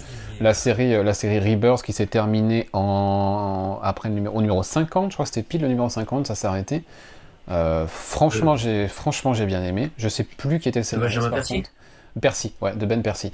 bah franchement, c'est pas mal, ouais. Surtout la fin, j'étais un peu dégoûté que ça s'arrête parce que vraiment, ça n'a fait que monter en, en puissance et, et, en intensité. c'est pour moi un super run et euh, j'avais trouvé ça un peu abrupt d'ailleurs euh, qu'on arrête alors que bah, je trouve que le personnage était en pleine forme, en tout cas éditorialement. Euh, donc je suis, très content de le retrouver. en plus sous la plume de, Williamson. J'ai pas encore lu, je, ça sera fait cette semaine, mais en tout cas les planches que j'en vois en preview là, ouais. Ça donne. Ouais, c'est ce qui me semblait. Ouais, c'était Percy et après c'était, il y avait plusieurs équipes de scénaristes dont Colin Kelly et et Jackson Lansing. tout à fait. dont on parle beaucoup euh, en ce moment, hein, qui sont un peu partout là. Et a priori, c'était, moi j'avais pas été jusque là. J'avais, j'avais lu le début de Percy, puis c'est vrai que j'ai un peu lâché, mais c'est vrai que c'était très sympa, assez beau aussi. Hein. C'était beau, euh, j'ai. Euh, oui, tout à fait. C'était quand même pas pas des manches. c'est clair. Et bon, j'ai un peu lâché. Et puis c'est vrai qu'ils ont un peu coupé l'herbe sous le pied de, de, Kelly et Lansing, qui je pense mm. avaient, avaient plein d'idées. En tout cas, il l'avait dit, ouais, qu'ils avaient encore des choses à raconter, ouais. Voilà. Ils leur ont dit merci, au revoir. Et bah, je pense que ça marchait pas, hein. sinon. Je sais pas. Puis c'était un peu l'époque où ils, coupaient un peu dans tous les sens, donc. Euh... Ouais. Mais c'est pas bien, je pense qu'ils l'ont euh, annoncé d'abord en mini-série en 8, je crois. 6, en 6, maintenant c'est en 12. Mm. Ouais, mais pareil que ça va être. Euh, S'il y a un sursis, ça va devenir une. Euh, ongoing. C'est Williamson. Euh, en plus, si j'ai bien compris, c'est quand même lié, très lié à l'après logique, c'est signé à l'après-crisis. Mm.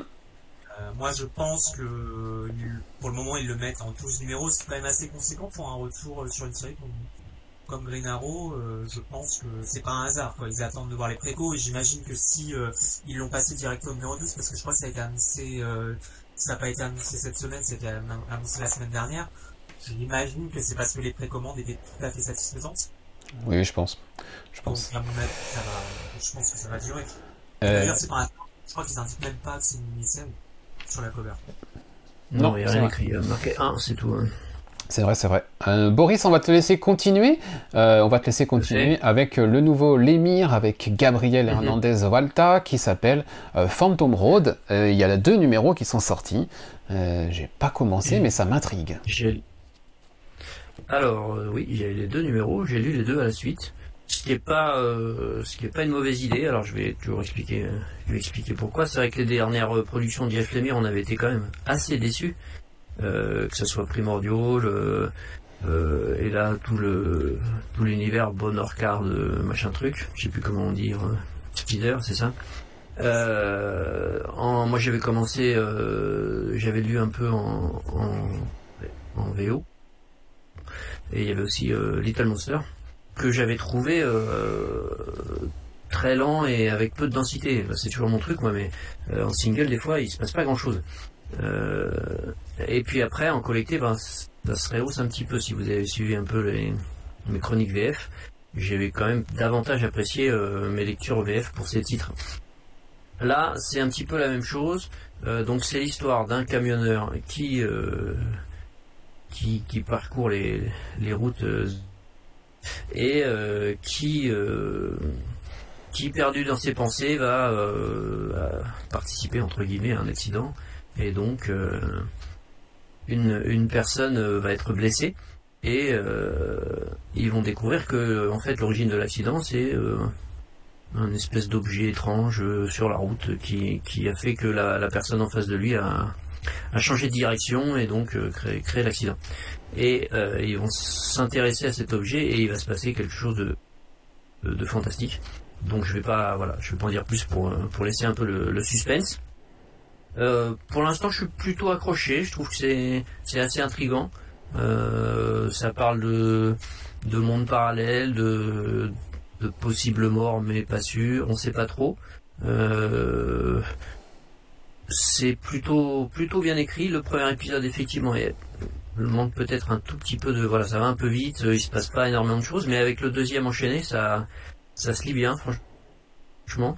Euh, je je suis plutôt accroché par ce, ce titre. Alors c'est pas du du Lémire exceptionnel comme on a pu en lire il y a quelques années, mais ça reste euh, ça reste dans ce qu'il fait un petit peu en ce moment, c'est-à-dire un peu de le, un peu d'horrifique, un peu de, de fantastique mélangé. Et là c'est euh, Gabriel Valta au, au dessin, donc euh, son style est quand même assez particulier, mais ça fonctionne euh, ça fonctionne bien. Bon c'est pas des voilà c'est pas des planches à la Sorrentino évidemment, mais pour le, titre, il y a un petit côté un peu crasseux, un peu un peu glauque qui qui marche bien et les les, mystères posés, on va dire, euh, sont plutôt intrigants. Donc euh, je je vais continuer. Euh, Quand je l'ai pris, après, je me suis dit, bah, ça sortira sans doute en VF, donc autant attendre la VF. Mais bon, là, je, suis un peu dedans, donc je vais continuer, on verra bien. Je suis pas sûr que ce soit une, une série très très longue. Mais un, un Jeff Lemire plutôt plutôt bon euh, pour cette euh, cette mini-série. En tout cas, en lecture single, ça, ça passe euh, ça passe plutôt bien par rapport à d'autres séries qu'il avait lancées récemment et qui, qui qui manquaient un peu de, peps, on va dire. Là, c'est plutôt du bon du bon Jeff Lemire et puis graphiquement, ça tient la route. Alors après, faut aimer faut aimer le style de Gabriel Valta, ce qui est pas pas donné, je pense, pour à tout le monde. Mais sinon, ça marche plutôt pas mal. Bah moi depuis Voilà. leur euh, depuis leur Sentient, je trouve que le duo est quand même euh, euh, voilà quoi. C'est un, duo qui marche. euh, Hernandez Volta, j'aime Oui, ça marche, ouais. j'aime bien son style. Isoka nous dit qu'il est d'accord avec toi sur le rythme lent de Little Monster, même qu'il- lorsqu'il y a des révélations, ça amplifie l'effet de twist. Et il est d'accord aussi pour dire que c'est très bon après deux numéros avec des infos données au compte-gouttes, donc bah, plutôt plutôt pas mal quoi. Oui, oui, c'est ça. Il, donne des, livres, des mystères qui, sont vraiment intrigants et qui et puis en même temps en parallèle il continue un peu un peu son intrigue avec de, l'action puisque forcément l'objet en question va créer des choses étranges et, inquiétantes. Non, non, ça marche, ça marche bien. Ok, je vais enchaîner pour dire deux mots. J'en ai parlé euh, hier, pour ceux que ça intéresse d'avoir plus de détails, euh, eh ben, je vous invite à voir le, replay de mon live d'hier. Mais euh, quand même, pour que pour la postérité, j'ai envie de dire, il fallait que j'en parle aussi dans Comic Stories. Il s'agit de Héritage, le comics de Mathieu Tellet et Nathalie Anastasia, qui était sorti à l'occasion d'une campagne Ulule que j'avais ratée il y a quelques temps. Euh, j'ai profité de Paris Fan Festival pour récupérer le numéro 1 à la table euh, de Mathieu. Euh, on a pu échanger un petit peu autour de tout ça. Et du coup, voilà, je voulais vous, vous redonner rapidement mon ressenti sur ce bon premier numéro, franchement. qui nous prend par surprise. Voilà, on nous introduit une situation et le twist de, de, cet épisode-là bah, nous, montre bien qu'il euh, il faut pas toujours euh, se fier à ce qui semble évident, et c'est plutôt agréable de se faire surprendre comme ça. Euh, une petite fille qui vit seule avec son père, qui, dans une ville protégée par un héros dont j'ai oublié le nom malheureusement, mais menacée par un vilain qui s'appelle le Crimson Crown. Euh, papa euh, est absent euh, souvent au moment où se déroule l'action avec. Faut que je trouve absolument le nom de ce, héros parce que. Le Shield, voilà. papa est souvent absent quand le Shield apparaît. donc bah, la petite, elle fait 1 plus 1 et, et elle fait les déductions qu'elle doit faire. On va voir c'est pas si évident que ça. Euh, on va se faire bien surprendre d'ailleurs. Et euh, il y a un petit, petit euh, comment? Petit élément qui nous est lancé comme ça à la fin, du, à la fin de, ce, de ce premier numéro qui bah, nous donne bien envie d'en lire plus. Euh, c'est intéressant aussi de voir qu'on ne s'attarde pas sur euh, cette première séquence. On a un, saut dans le temps à un moment. Et euh, le, le, véritable personnage central de, la série n'est pas forcément le personnage qu'on aurait pu attendre. C'est intéressant, c'est très intéressant au niveau, niveau scénario. Moi je vous invite à essayer de choper ce numéro 1 d'héritage si jamais vous n'avez pas encore pu mettre la main dessus. En tout cas, une prochaine campagne Ulule aura lieu pour le numéro 2, donc vous aurez l'occasion de choper, je pense, le 1 avec. Euh, très bonne surprise, plein de bonus à la fin, comme j'aime bien. Euh, voilà, très très bonne surprise. Je ne manquerai pas de vous faire un petit signe, un petit appel du pied quand le, numéro 2 sera en financement, parce que euh, ça mérite très très largement d'être soutenu, cette série. Voilà. tu l'avais pas fait toi, Boris, je pense, Ulule? Non, non, non, je ne connais pas, j'ai pas suivi ça. Ok. Euh, on va donc continuer. Moi, il me reste un titre à aborder. Euh, il en reste, je crois, un à Clément euh, et un en commun. deux pour toi, Boris, ah mais il y en a un qui est en commun avec Clément. Voilà, donc on va commencer par celui qui est en commun. Je vais vous laisser la parole à tous les deux sur John Joe, numéro 5. moi, j'en suis au, numéro 4 et je ne doute pas que vous allez en dire du bien. Tout à fait. bon, je continue. Enfin, vas-y, vas-y. Je parle vite fait, puis après. Hein. Donc, euh, Giancarlo, c'est toujours cette histoire de, de robot vétéran, dirons-nous, mhm. euh, issu de. Enfin, issu. Qui a été à l'origine de la création d'un comics, euh, Giancarlo, justement. Donc, on suivait son auteur euh, en fin de.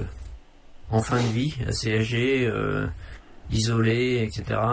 Et, et ce, robot euh, personnage de son comics qui débarquait chez lui et qui voilà qui amenait tout un tas de choses euh, étranges.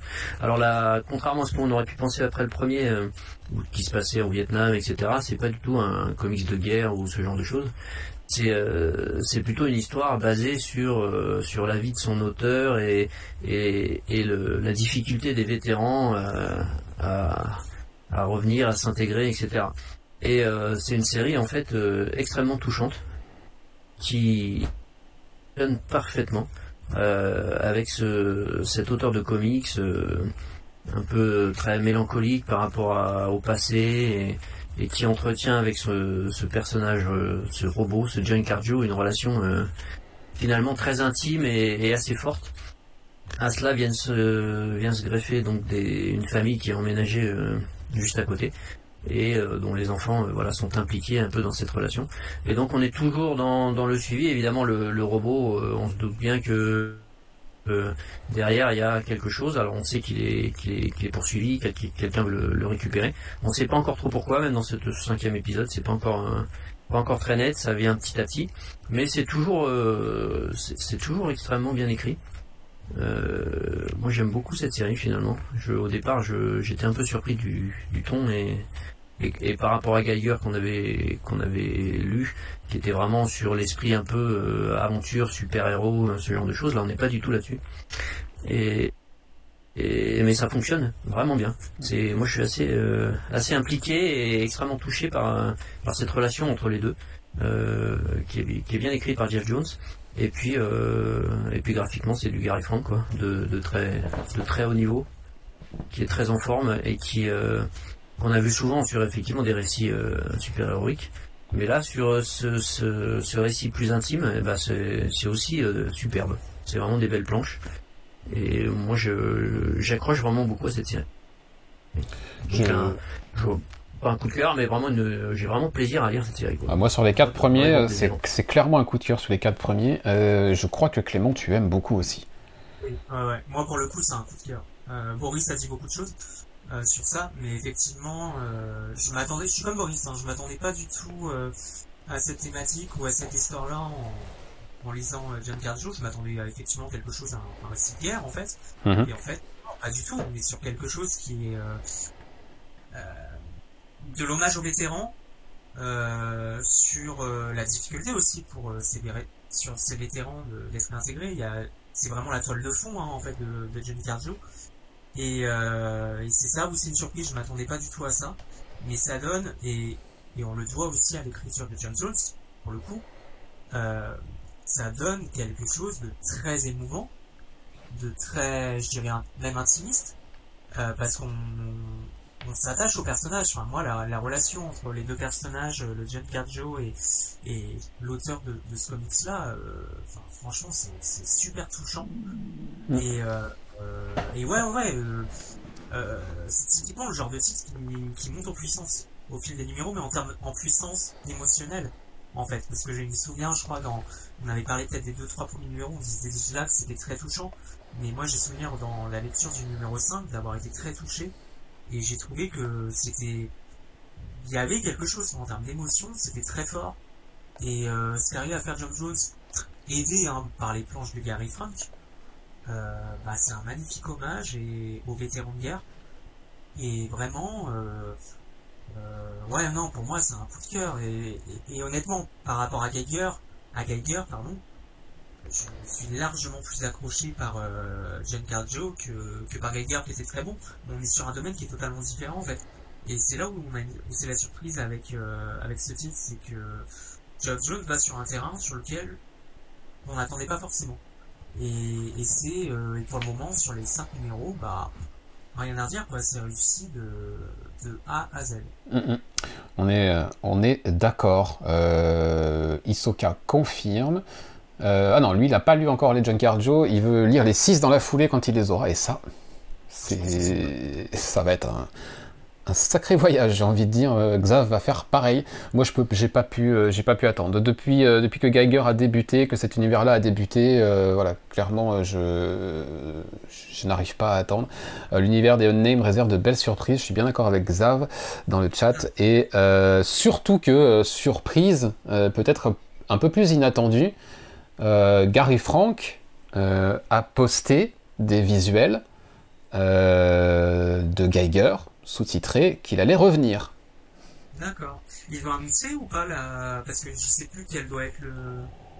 Quelle doit être la suite euh, Normalement, il y a le Red Coat qui doit arriver euh, et d'autres trucs comme ça. Enfin, ce qu'on avait vu dans le gros one-shot là, euh, pour de... qui était censé sortir en décembre, c'est ça, Isoka.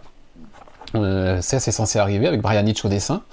mais mais du coup, Geiger is back nous a dit il y a quelques jours euh, Gary Frank avec des visuels euh, à couper le souffle. Donc, euh, deuxième arc, peut-être? Je ne sais pas. Euh, voilà pour l'actualité de l'univers Unnamed qui continue en tout cas à bien nous convaincre euh, tous les trois. Euh, je te laisse terminer pour ta salve à toi de chronique, Clément, en confirmant sans doute que Public Domain en VF, c'est aussi bien que ce que j'en ai pensé et que ce que Boris, je crois, en a pensé aussi. Complètement. Complètement. J'ai lu le premier tome que je me suis avalé très rapidement, je pense en l'espace de deux jours. donc au dessin, et au scénario, je crois, chez Ptarsky. Oui. Yes. Sur ce titre. Euh, alors effectivement, tu l'avais, on en avait déjà parlé, enfin vous en avez déjà parlé en, VO et moi j'avais attendu la, je voulais attendre la VF, euh, j'avais trop attendu pour venir en VO. Euh, bah, gros coup de cœur, euh, gros coup de cœur parce que euh, super bien écrit. Clairement, c'est ce que j'ai adoré, mais je pense que c'est ce qu'on a tous aimé, gros gros tacle à la jugulaire envers les dérives euh, de l'industrie du comics, euh, notamment à l'ère hollywoodienne. Mhm. Des tacles à peine déguisés envers Marvel et compagnie. Hein à peine. Euh, à peine, hein. Mais qui posent des problèmes de fond. Et c'est ça où c'est génial sur Public Domain. c'est que ça pose vraiment... Euh, Zdarsky arrive à poser tous les problèmes de fond contemporains du comics actuel, donc c'est-à-dire l'adaptation, euh, la question de la propriété intellectuelle, qui est au cœur en fait euh, du premier tome de Public Domain. Euh, peut-être aussi sur la difficulté à d'anciens auteurs peut-être de se de retrouver l'élan, de réussir justement à récupérer les droits. mais enfin, en gros, c'est une totale réussite. Euh, j'avais même pas capté, on en avait parlé sur, sur Discord de Mathieu, qui avait aussi des tacles déguisés par exemple à Stanley. Il y a le problème aussi justement qui apparaît sur la question de la co-création. Mhm. Les auteurs, et ça m'a tout de suite fait penser, euh, euh, il y a eu la question, je crois, je sais plus si c'est Wonder Woman, Superman ou Batman Je crois que c'est Superman. Euh, oui, Superman, Batman aussi, voilà, on parle souvent d'un des deux et on oublie souvent le deuxième. on, va souvent, on va souvent citer le scénariste, mais pas forcément le dessinateur. Pas forcément le dessinateur. Et, et en fait, bah, c'est des tacles à la jugulaire dans plein d'aspects, très subtils. Alors, je dis ça, mais en fait, c'est très subtil.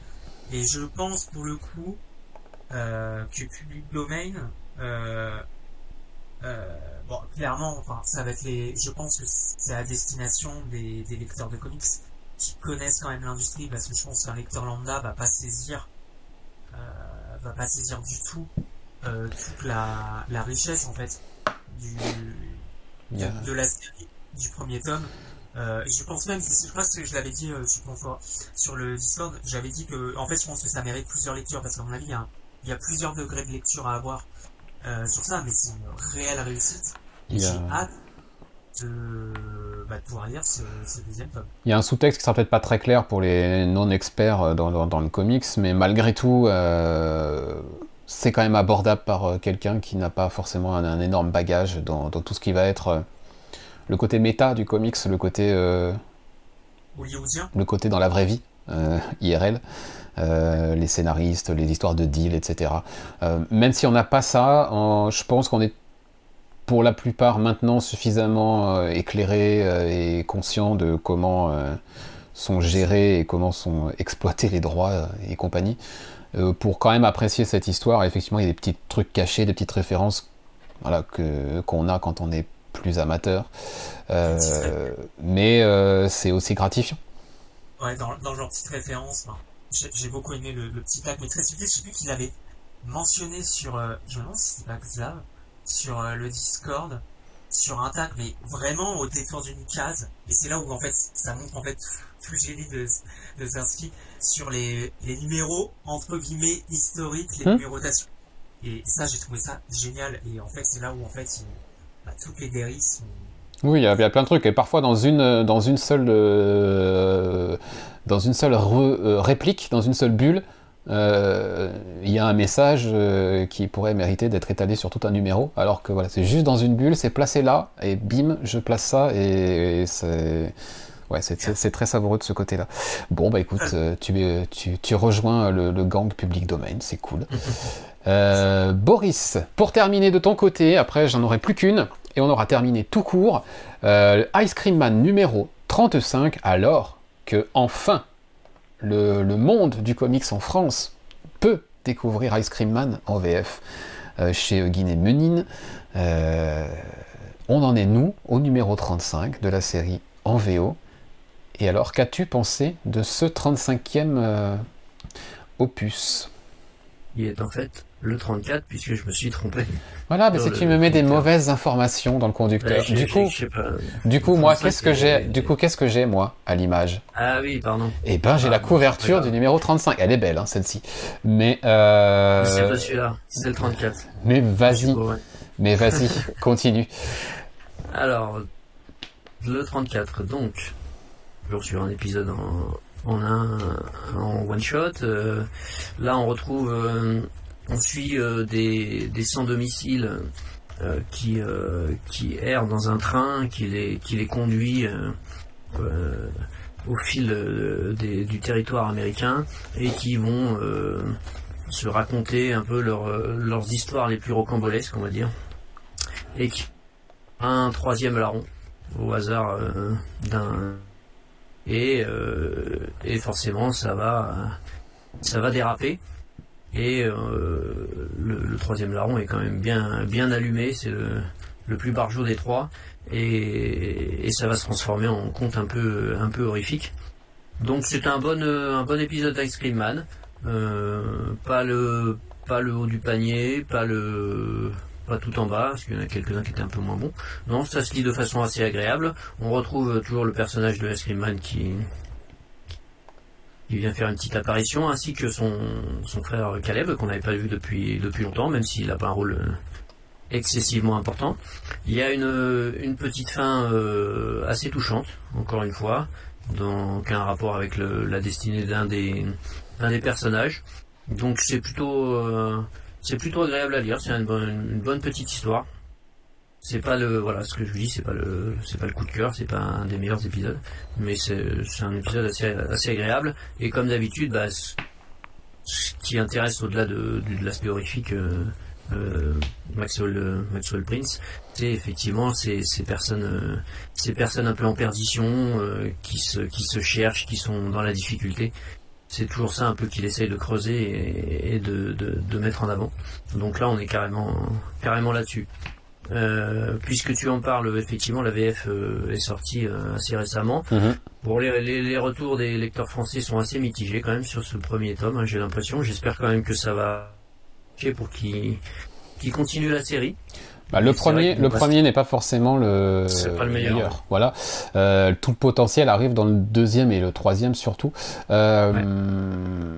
C'est pour ça que je trouve assez surprenant vu le retard que ça a sur sur la VO on est quand même à 35 épisodes, je trouve assez surprenant le choix de Guin et Menin de sortir juste les quatre premiers, de pas faire un plus gros volume peut-être avec l'équivalent des deux premiers TP en VO, ou de faire une sélection. Il y en a 35 parmi lesquels piocher, donc on pouvait peut-être aller euh, dans, un ordre un peu aléatoire. Euh, il n'y a pas d'obligation de le lire euh, dans l'ordre des numéros, puisque c'est des one-shots à chaque fois.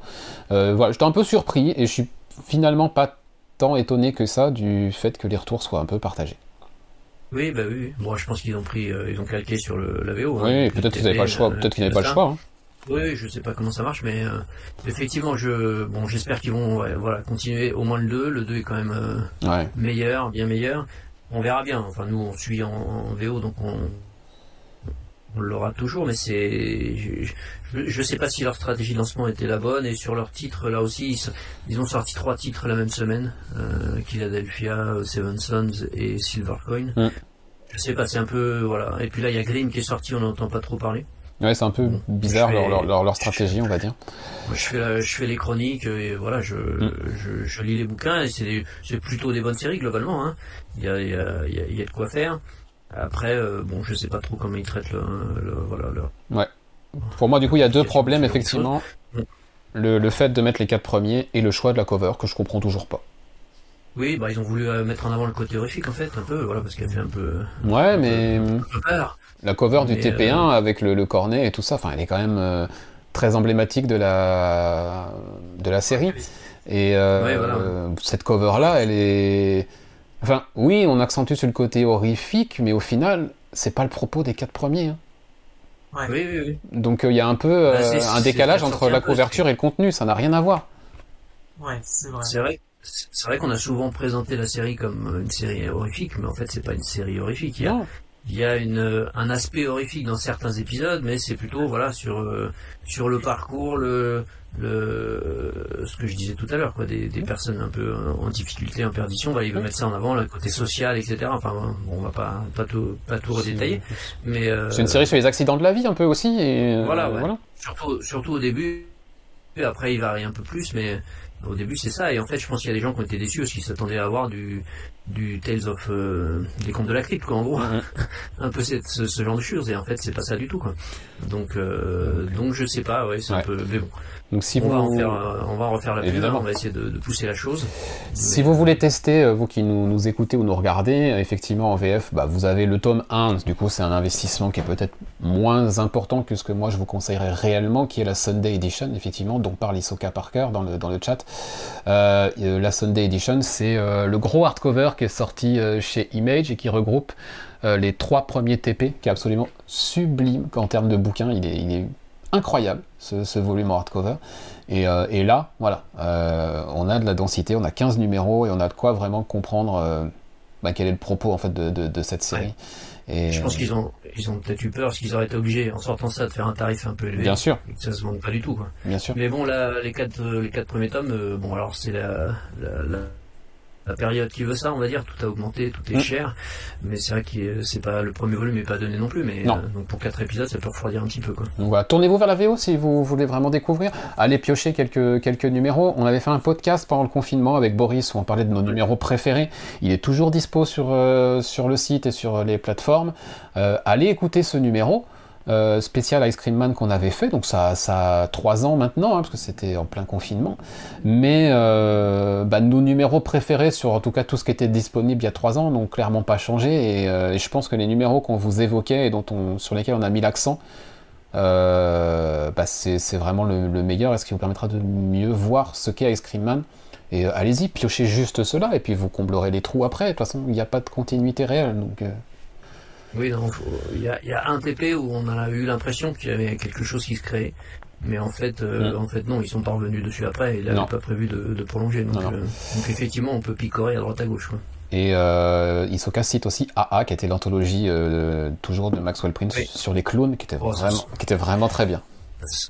Ouais, c'était aussi une très bonne, Ouais. une très bonne anthologie. Bon, ça, ça arrivera jamais en France, mais euh, effectivement, c'était très bon. Alors qu'il avait fait une série euh, non pas anthologique, mais en six épisodes, donc je ne me souviens plus du nom, mais qui était euh, assez moyenne. Mais euh, et j'en profite.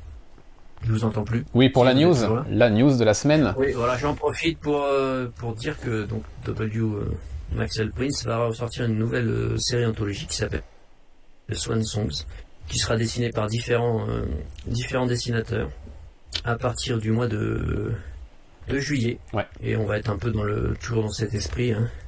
Euh, inquiétant, étrange, euh, horrifique. Là, c'est- là, c'est présenté comme une anthologie d'horreur. Bon, on verra si c'est vraiment de l'horreur ou si c'est un peu toujours la même chose, c'est-à-dire euh, s'intéresser à des sujets autres, mais qui intègrent un petit peu d'horreur par moment dans leur contenu. Ouais. Mais Non, donc, ça va bon, être, bah, moi, c'est prêt. Pareil, c'est prévu, ouais, c'est clair, c'est clair. Euh, tu peux placer la deuxième news comme ça après, moi je place ma dernière Ouais. chronique et puis on, on conclut. Là, je fais vite, mais je pense que c'est pas passé inaperçu. Il y a euh, Garcenis qui revient euh, avec Jason Burroughs euh, sur une, une nouvelle mini-série là aussi euh, au mois de juillet également, euh, qui va s'intéresser un petit peu à la question des, des femmes et de la maltraitance des femmes suite à c'est ce qu'il a expliqué dans une interview à, au- à MeToo. Donc voilà, une, une sorte de- d'entité qui viendra euh, s'occuper des personnes qui maltraitent les femmes. Voilà, en gros, je vais pas, Ouais, je vais pas étaler davantage, de toute façon j'en ai pas plus, mais voilà, donc euh, là aussi, moi j'ai pré précommandé ça, ça, ça, ça, ça sent bon quand même, c'est, Garcenis euh, multiplie les projets récemment, mais euh, pour l'instant je suis plutôt satisfait de ce que j'ai Ouais. lu. Et j'en profite, puisqu'on est là, puis après je te laisse la parole. Pour euh, puisque je vais faire la chronique, puisque là chez euh, Comics Initiative, il y a ces, ces Battlefields Oui. qui viennent de sortir, deux volumes. J'ai lu le premier Femme en guerre. Euh, franchement, c'est du c'est du de l'excellent euh, de l'excellent Garcenis. Alors il faut aimer sans doute les comics sur fond de guerre, mais c'est mais c'est assez universel en termes d'écriture. C'est extrêmement touchant et, et assez noir. Et, et, ce premier volume, La femme en guerre, c'est un incontournable pour moi. Ça va être, ça va être un 10 direct dans ma chronique. Je, je révèle, je spoil la note. De superbes bouquins. Je les ai vus au Paris Fan Festival. Les deux covers connectés. Ils ont fait un boulot assez, assez fou de, de, de, maquettage pour que ça fonctionne. Euh, chouette. Très chouette. Euh, même, même moi, du coup, quand j'ai vu ça, je me suis dit, ah, pourquoi pas Et pourtant, Garcenis, c'est pas forcément le genre d'auteur vers lesquels je vais aller tout de suite, mais euh, ouais. Donc en tout cas, ouais, Ribbon Queen chez Awa, tout comme euh, Marjorie Finnegan, euh, criminel temporel, qui vient de sortir aussi en VF. Mais qui est sympa, ouais. Mais le, les Battlefield, c'est pas du tout le Garcenis trash et. Ok. Et, et, et graveleux, hein. C'est du, du, du récit sérieux de guerre. Euh, non, non, c'est vraiment. Euh, je m'y intéresserai peut-être. Je m'y intéresserai peut-être, effectivement. Euh, très bien. Il me reste à faire une dernière chronique sur un, un énorme coup de cœur. je savais que j'aimerais bien, mais je pensais pas que j'aimerais autant. D'ailleurs, Gigos qui me dit qu'il a adoré lui aussi le tome Femme en guerre chopé au Paris Fan Festival. je vais vous le mettre à l'écran, c'est ça. Ça s'appelle, pour ceux qui ne voient pas l'image, qui nous écoutent, No One, par Kylie Gins et Brian Buccellato au scénario et euh, Geraldo Borges au dessin. No One, c'est la nouvelle installation du Massiveverse. Le Massiveverse, c'est Radiant Black, Radiant Pink, Radiant Red, Inferno Girl Red euh, et euh, évidemment Roxanne. Voilà. Nouvelle immersion, nouvelle, on va dire, incursion dans le Massiveverse. No One, va nous proposer en 10 épisodes euh, de mener une enquête. On arrive en mars 2023 dans un univers où on va le comprendre au fur et à mesure du numéro. Euh, il y a un an, un tueur euh, en série à Séville, il a été arrêté. C'était un tueur en série qui était lié à un hacker qui avait révélé plein de secrets sur les, les pontes, euh, les équivalents des euh, Jeff Bezos, Bernard Arnault et compagnie de, cet univers-là, vraiment les, puissants. Et euh, ils avaient balancé un peu toutes les casseroles. Ce, hacker avait balancé un peu toutes leurs casseroles et montré toutes les magouilles que, ces mecs-là faisaient. Et du coup, quelqu'un s'était mis en tête, donc le No One s'était mis en tête de, bah, de les éliminer pour les punir parce que c'était le seul moyen qui n'échappe pas à la justice d'après lui. Ce mec-là a été arrêté, sauf qu'un an après, en mars 2023, un copycat semble sévir et euh, bah, continue à s'en prendre à des gens. C'est vraiment excellent. On va suivre une journaliste qui va mener l'enquête, euh, qui va tenter euh, de mener l'enquête dans un nouveau format, parce qu'elle est bien consciente que maintenant dans la presse, pour intéresser les masses, on ne peut plus passer par la presse seulement écrite, il faut aller vers de nouveaux formats, il faut passer notamment par le format du podcast, et euh, elle, va, voilà, elle va se lancer dans cette peu... Cette, euh, elle va lancer un petit peu son, le journal pour lequel elle bosse dans cette espèce de, révolution du, nouveau siècle, euh, parce que cette affaire pour elle doit être voilà, connue du, plus grand nombre possible. Donc on va suivre à la fois ce message sur le journalisme de nos jours, comment il évolue, comment il doit évoluer, mais aussi cette vraie enquête sur qui est le No One, euh, avec un policier qui est euh, mêlé de manière très personnelle à l'affaire. C'est vraiment très bon parce que on nous donne pas, euh, on nous prend pas par la main et ça j'aime ça. on nous amène en 2023, un an après les événements principaux qui ont donné naissance à toute cette intrigue mais on ne nous les raconte pas tout de suite, on nous les fait comprendre au fur et à mesure du numéro. Au fur et à mesure du numéro, euh, Buccellato et Higgins vont nous donner des petits morceaux pour nous dire voilà, ah ça, ça date, il s'est passé ça il y a un an, et puis il y a six mois il s'est passé ça, et puis tac tac, on va, on va reconstituer un peu le puzzle, euh, de manière assez habile dans les dialogues en plus. Ça j'aime ça. Euh, on nous fait pas une narration euh, classique, chronologique, on, on nous on nous fait un peu réfléchir. Voilà. Graphiquement, euh, Geraldo Borges, c'est absolument fou. Euh, et surtout, surtout, No One va s'intégrer euh, dans la vie réelle, dans notre vie, par un côté très méta. C'est-à-dire que le podcast que cette journaliste euh, enregistre pour, pour, nous rendre compte de son enquête, eh ben, il existe dans la vraie vie. Il est dispo sur Spotify et sur les plateformes, euh, joué par des acteurs, dont Patton Oswald, qui, prête sa voix, euh, entre autres. Hein, il y a un casting incroyable pour, pour ce podcast. les articles de presse qui étaient sortis à l'époque du No One, à l'époque de... il y a un an, Eh ben, ils existent en ligne, vraiment. On peut aller les trouver. Le site du hacker, on peut aller le visiter, on peut aller voir les vidéos qu'il avait mises en ligne. Euh, d'ailleurs, il y a un petit jeu de piste parce qu'il faut trouver, pour pouvoir rentrer sur le site du hacker, il faut trouver le mot de passe. Et le mot de passe, il est caché quelque part. Peut-être dans le comics, peut-être dans un article de presse, peut-être ailleurs. Et, en fait, il y a le comics à lire, et il y a l'enquête qu'on peut, nous, lecteurs, mener. Euh, pour essayer de démasquer le No One avant qu'on nous le révèle à la fin de la série, donc au, numéro 10. Et ça, j'adore. Tout simplement, enfin, je, ça m'a beaucoup surpris qu'ils aillent aussi loin dans le côté euh, média, euh, transmédia, euh, méta. voilà, vous avez le QR code ici pour aller voir le podcast. vous avez plein de petits articles de, presse qui sont proposés en papier, mais il y en a beaucoup, beaucoup plus en vrai sur Internet. Et puis vous avez le tableau des suspects. et à vous de mener votre enquête et de, de trouver qui est le No One. Et voilà. Histoire super bien racontée par Kyle Higgins et Buccellato, super bien dessinée par Borges. Un numéro 1 qui est un numéro double, il y a beaucoup de contenu. Ce côté méta et transmédia que j'adore. Euh, on va vraiment euh, jusqu'au bout du concept. Coup de cœur, voilà, bah, point. Il n'y a pas de. ça va pas aller plus loin que ça. Euh, maintenant, il me tarde d'aller lire le numéro 2, de voir si ce que j'ai trouvé en ligne déjà, parce que je suis allé du coup lire les articles, visiter les, les sites, voilà, chercher le mot de passe du hacker et compagnie on s'y prend quoi, on s'y prend vraiment et euh, bah, maintenant j'ai envie de voir si les premières hypothèses que j'ai euh, fonctionnent ou pas et je pense qu'on va nous balader comme ça pendant 10 numéros avec plein de révélations euh, à la fois dans l'histoire et en ligne et ça va être, ça juste, juste super. Très chouette, très chouette expérience. Essayez le numéro 1, c'est un numéro double, 3,99$.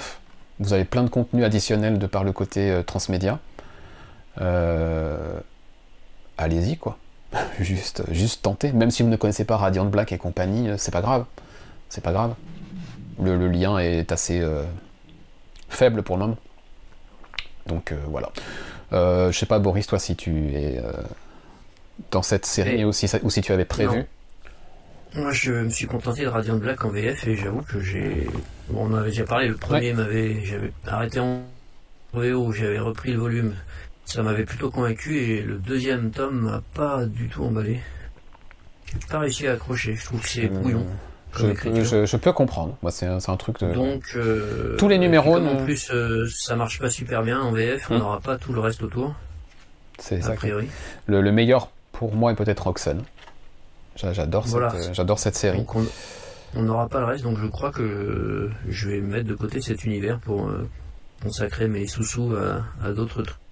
Bien sûr. Qui m'accroche plus. Bien sûr. Donc, euh, et puis, a priori, en, plus en VF, oui, ça marche pas bien, a priori. Euh. Et pour le coup, No One, si tu veux t'y mettre euh, et que tu te prends au jeu, ça va, ça va être un peu plus chronophage que juste lire un single, parce qu'il y a tout le reste à aller lire, écouter, etc., découvrir. Et on n'est pas obligé de le faire, on peut se contenter de la lecture de l'histoire. Mais moi qui ai ce côté un petit peu fan de ce genre de truc, de concept, bah, je pouvais clairement pas passer euh, à côté. Je savais mhm. pas du tout qu'ils allaient aller aussi loin. J'avais juste lu la, la sollicitation, j'avais vu des posters, euh, j'en ai un d'ailleurs, euh, Who is No One, voilà, qui, qui, nous invite à mener l'enquête, mais je pensais que c'était juste dans la lecture en fait qu'on n'allait pas nous inviter à mener réellement l'enquête en, en, créant des sites internet, etc. C'est vraiment assez remarquable ce lancement. Il me tarde de lire la suite cette semaine. Voilà. Eh bien, on est arrivé au terme de deux heures euh, sur Twitch. On va, être sur, on va, être sur, 1h50 à 1h45 euh, de podcast. Euh, dense, beaucoup de titres, beaucoup de lectures, beaucoup de bonnes lectures, quelques coups de cœur. une belle salve qui nous, qui nous a occupé ce matin. J'espère que ça vous aura plu à vous qui nous écoutez en audio. ou alors à vous qui, qui regardez ce replay. alors que voilà, Clément, je vous avais dit, il allait faire. je vous avais annoncé qu'on n'était pas à l'abri d'une d'une connerie de C'était soft, c'était soft. C'était soft, c'était soft. Euh, il nous reste à vous remercier d'avoir écouté ce 326e numéro de Comic Stories, euh, dispo sur YouTube en replay ou euh, en audio. N'hésitez pas à nous rejoindre en live pour le prochain enregistrement. merci à tous ceux qui étaient dans le chat, qui ont pu, qui ont un qui ont proposé aussi, euh, qui ont posé des questions, qui ont donné leur avis, etc., qui ont, beaucoup interagi, c'était euh, très chouette. Euh, donc merci à vous de vous être réveillés un petit peu plus tôt comme Gigos, parce qu'on a commencé à 10h quand même, un jour férié, on est des grands malades. à très vite pour une 327e salve de chronique. On aura encore pas mal de choses à se dire. En tout cas, moi j'ai un carton qui arrive demain et clairement, il va falloir qu'on parle de certaines choses qui sont à l'intérieur. Euh, comicstories.fr pour tous les articles, pour les interviews de Boris, euh, notamment. Il y a pas mal de chouettes trucs euh, qui sont arrivés cette dernière semaine et qui vont encore arriver. Donc, allez aussi voir. Nous aussi, on est cross-média. Donc, allez aussi voir la version écrite de, de merci pour votre fidélité et à très vite. Salut